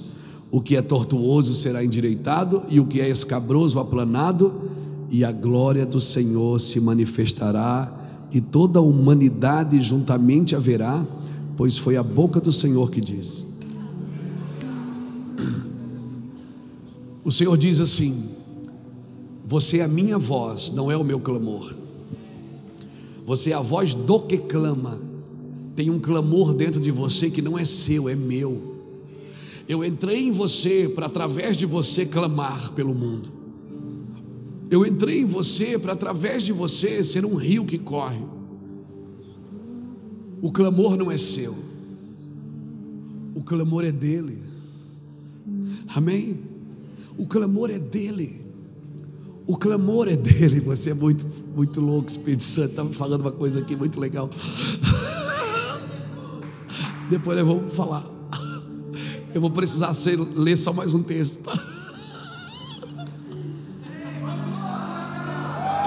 Escute. O clamor não é seu, essa angústia que você carrega não é sua, é minha. Eu estou compartilhando com você o peso da humanidade, o peso do pecado, o peso da fome, da injustiça, o peso da imoralidade. Essa angústia que às vezes você acorda de manhã não sabe o que tem, acorda às vezes com dor de cabeça, acorda triste, tem tudo para ser feliz e às vezes não desfruta. Essa angústia é minha, foi eu que coloquei dentro de você, porque quando você come da minha palavra, ela é doce na sua boca, mas quando ela chega no ventre, ela amarga. Esse amargo que você carrega, ministro do Senhor, é Deus compartilhando a dor com você, compartilhando a necessidade do mundo. Às vezes você acorda no meio da noite e diz: que foi? Você não sabe o que aconteceu. Ele está dizendo: fique comigo. Eu quero te dar coisas que nem a NASA sabe. Eu vou te revelar coisas que vão acontecer que os meteorologistas não sabem. Galileu Galilei foi o primeiro homem a dizer que a terra era redonda. Ele deve ter lido a Bíblia, porque Isaías já disse, no, vers, no capítulo 40, versículo 20 e alguma coisa, ele disse: O Senhor está sentado sobre o círculo da terra. Sim, Isaías, o Zaca já sabia que a terra era redonda. Aleluia. Sim, Deus vai falar para você primeiro, a voz do que clama no deserto. Você é a voz, você não é o clamor. O clamor não é seu. Você acha que essa gana é minha? Não é minha, é dele. Eu estou com fome. Essa gana é dele, essa vontade é dele, não é minha. Eu queria estar em casa agora. Eu queria estar na minha casa agora. Essa vontade não é minha, é dele. Você é a minha voz, mas o clamor é meu. Se você emprestar a minha voz, eu vou fazer um dueto com o seu espírito. Se você emprestar a sua voz, o meu espírito, quando se junta com a noiva, ele só diz uma coisa: Vem. Quando o Espírito se junta com a noiva e a noiva entende o que o Espírito está dizendo, então a noiva ela não ela vai parar de pedir coisas, ela vai dizer: vem, vem, por favor, vem. E sabe o que acontece? Ele vem. ele vem. E quando ele vem, acontece isso aqui: todo monte será abatido, todo vale será exaltado, o tortuoso será endireitado, o escabroso aplanado, e a glória do Senhor se manifestará. Quando a voz se junta com o Espírito e abre o clamor para que o clamor se manifeste, uhum. o monte, a soberba, é derrubada. O vale, a humildade é exaltada. O torto é endireitado. O escabroso aplanado. Ou seja, todos vivem na mesma convergência, no mesmo ambiente. Quando toda a igreja do Senhor estiver no mesmo ambiente, buscando a mesma coisa, pelos mesmos interesses, pelos mesmos propósitos e pelo mesmo destino, quando todos unanimemente estiverem por isso que ele diz assim: é por isso que há entre vós fracos, doentes e muitos que dormem, porque vocês não discernem o corpo de Cristo. Vocês não entendem o que é igreja. Igreja é o mais forte levando a carga do mais fraco. Igreja é aquele que pecou sendo abençoado por aquele que está limpo. Você já viu que quando tem alguém pecado, a gente tira a ceia dele? Ele que deveria tomar ceia. Porque quem come do pão e bebe do vinho permanece em mim. Pastor, mas ele pecou, então dá o garrafão de vinho todo para ele beber e dá o pão todo. Quando você sabe que alguém está em pecado, não era para você discriminá-lo e dizer, ah, ele não pode tomar ceia. Era para você ir na casa dele, com o pão e com o vinho, e dizer assim: ó, você está fraco, meu irmão. Você está fraco mas eu estou forte. Eu quero, eu quero tomar o remédio por você. Eu vou tomar o remédio por você, meu irmão. Eu vou chorar por você hoje. Eu não vou acusar o seu pecado. Eu não vou. Eu não vou tirar. Eu não vou tirar. Eu não vou acusar quando você. Você já viu às vezes? Hoje não mais, graças a Deus, mas na minha época ainda, irmão. Quando alguém estava em pecado que passava a bandeja da ceia, a gente olhava para ver se ele pegava o copinho. E se ele pegasse o copinho, começava o comentário: Mas ele está pegando copinho. Meu Deus, o sangue de Jesus tem poder. Ele está pegando o copinho. Por quê? Porque a gente trata a ceia com a mesa da condenação, não do perdão. Judas não tirou, Jesus não tirou nem Judas da mesa e ainda comeu no mesmo prato.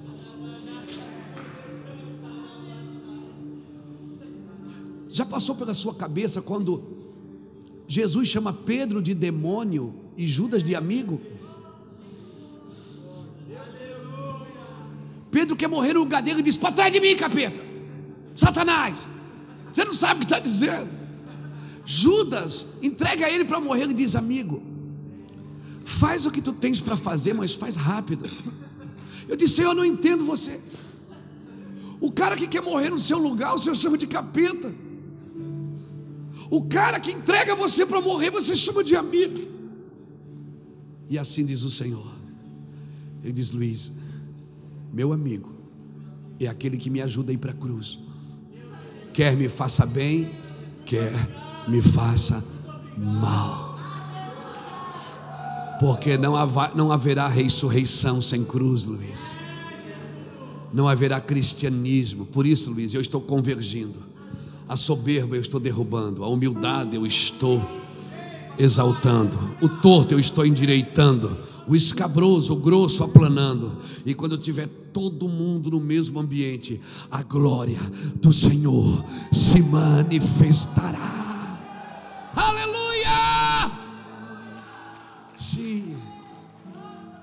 Eu acho que agora a gente pode orar.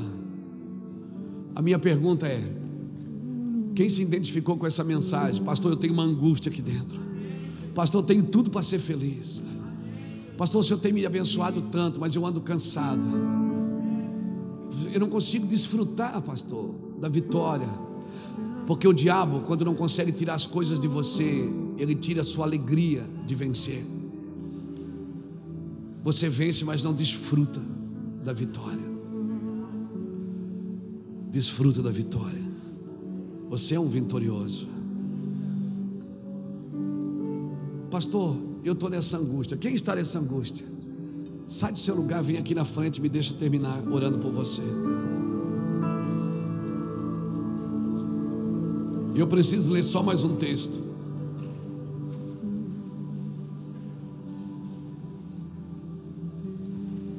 Aleluia. Que manhã, irmão.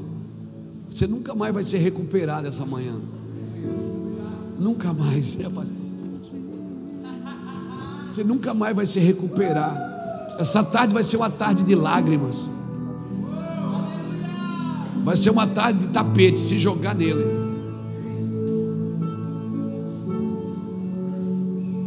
Sim, é possível. O evangelho que nós sonhamos para a nossa nação existe.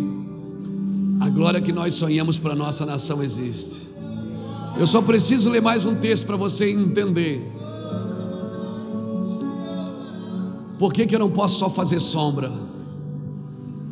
Eu tenho que, às vezes Deus tem que parar, secar a árvore, para que eu não faça só sombra, mas para que eu.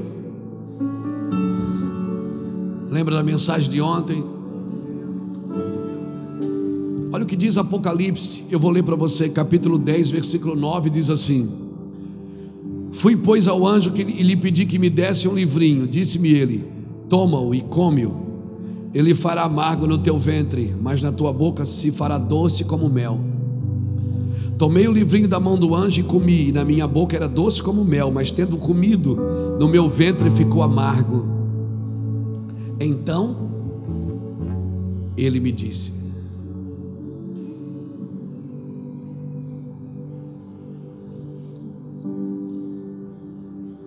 Profetiza outra vez acerca de muitos povos, nações, línguas e reis. Ontem, quando eu saí de casa, eu entrei em angústia. O Senhor disse: Não coma até amanhã, ao meio-dia, depois de terminar a reunião. Eu não estou falando isso para você achar, ah, Luiz Hermine jejua. Não, eu estou com fome, eu quero comer. Nós vamos comer depois, né, pastor? Mas ele me deu uma palavra, ele disse: Não coma não coma.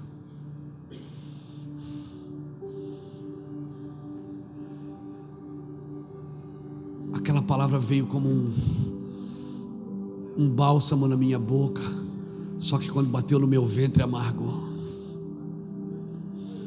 Amargou no meu ventre. Como é que eu me livro dessa angústia? Profetizando de novo agora que não vai comer você. Porque eu estou brotando para fora o que Deus colocou ontem para dentro.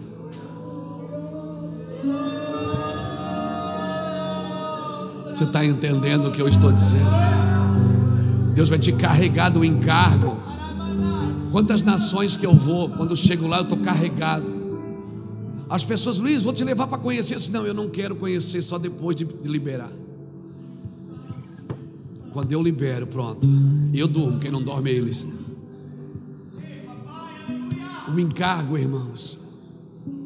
O encargo é necessário.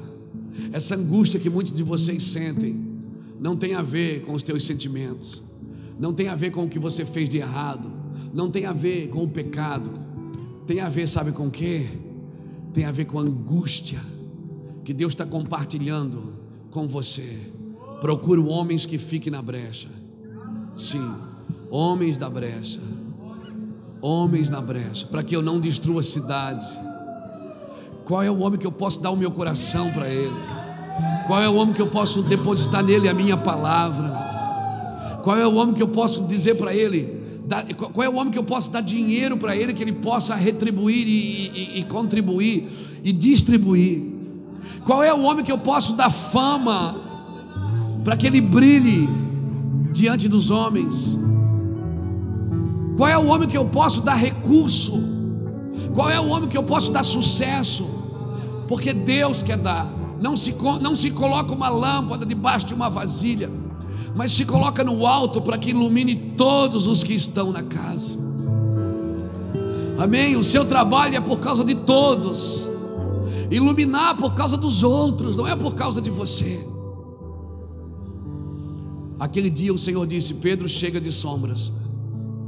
Agora você vai entrar e vai ensinar o povo o que eles precisam fazer para continuar queimando, para continuar iluminando. Quer saber? Posso dar um recado para você? Pare de correr atrás de incêndio. Comece a queimar aonde você está. Comece a queimar aonde você está. Comece a queimar aonde você está. Em junho, em junho eu estive nos Estados Unidos. Nós temos um trabalho na Flórida. Eu vou para lá de três em três meses. E nos Estados Unidos, no verão, no Colorado, no Texas, na Califórnia, é muito comum os incêndios. Você viu nos telejornais? É muito comum os incêndios. Um incêndio é avassalador, ele vai destruindo tudo que vê pela frente. Mas os bombeiros têm uma estratégia. Eles correm na frente, eles, eles limpam a terra e colocam fogo. Eles chamam aquilo de fogo organizado. Eles organizam um fogo reto para que quando aquele fogo chega, pare naquele fogo organizado. Irmão, Deus está levantando um fogo organizado que vai parar todo fogo estranho, todo fogo avassalador e você vai ter que estar no espírito para discernir o que é de Deus e o que não é. Nos próximos dias, você vai estar no espírito para discernir o que é de Deus e o que não é. Nos próximos dias, Deus vai dar, vai dizer para você, Luiz, isso é fogo estranho. Isso é, Marcelo, isso não. Marcelo, isso sim. João, isso não. João, isso sim. Por quê? Por isso nós precisamos estar com Ele, porque nos próximos dias nós vamos adorar uma adoração indecifrável. Sabe o que é uma adoração indecifrável? É uma adoração que não pode ser entendida pelos demônios e não pode ser copiada pela religião. Ela não pode ser entendida pelos demônios e ela não pode ser copiada pela religião. É uma adoração autêntica, atenta, precisa e prática. Eu quero orar por você. Nós já bebemos, nós já chapamos. E o boteco do Joel ainda está aberto. Mas eu quero pedir para você, põe a mão no seu coração e peça isso para Deus, Senhor, eis-me aqui. Compartilha comigo o teu coração. Compartilha comigo aquilo que você quer fazer no Brasil. Compartilha comigo aquilo que você quer fazer em Araçatuba, o que o Senhor quer fazer no estado de São Paulo, o que o Senhor quer fazer na nossa região sudeste. Senhor, compartilha comigo o que o Senhor quer fazer na minha família na empresa onde eu trabalho, eu posso ser útil para o Senhor. Senhor, compartilha comigo nos próximos dias. Peça isso para Deus, faça a sua oração. Sim, Senhor. Sim, Senhor. Sim, Senhor. Por inteiro faço tudo mas vem novamente. Eu mergulho na mirra ardente, mas peço que tua presença se eu passar pelo fogo, não temerei a tua fumaça de glória. Eu entrarei longe do santo dos santos. Não sei, sim, eu não sei, não sei. não E se eu passar?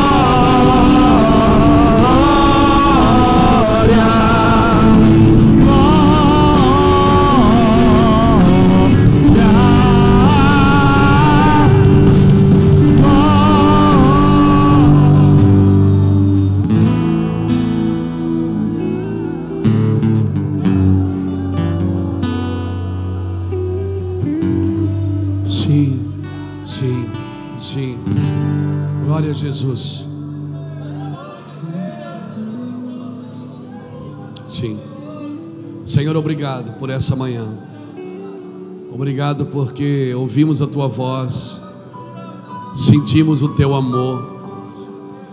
Nos ensina a carregar a tua presença. Nos ensina a conduzir tua presença e a tua santidade. Nos torna santos, Senhor. Livra-nos de toda imoralidade, de toda corrupção, de todo engano, de toda mentira, de toda falsa espiritualidade. Nos livra, Senhor Deus, dos nossos medos, das nossas angústias. Nos livra da nossa incapacidade, porque a nossa capacidade vem do Senhor. Nos livra, Senhor Deus, livra-nos de nós mesmos. Conecta o nosso coração com o teu, Senhor. Queremos ouvir tua voz diariamente, sentir o teu amor diariamente. Sim, Senhor. Sim, Senhor. Obrigado por estar conosco, Senhor. Obrigado. Aleluia. Dê um aplauso ao Senhor bem forte, irmão.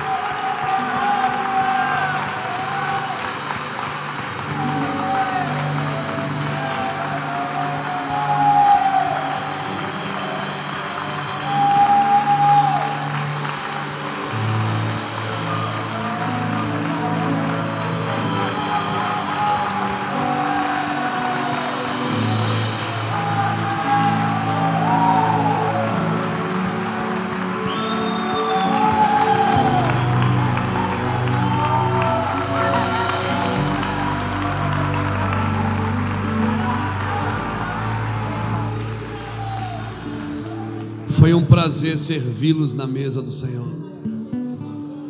Que privilégio, que igreja abençoada. Que povo lindo. Que fome é essa? Sim, ele derrama água sobre o sedento. Só quem tem sede bebe. Por favor. Temor. Amém.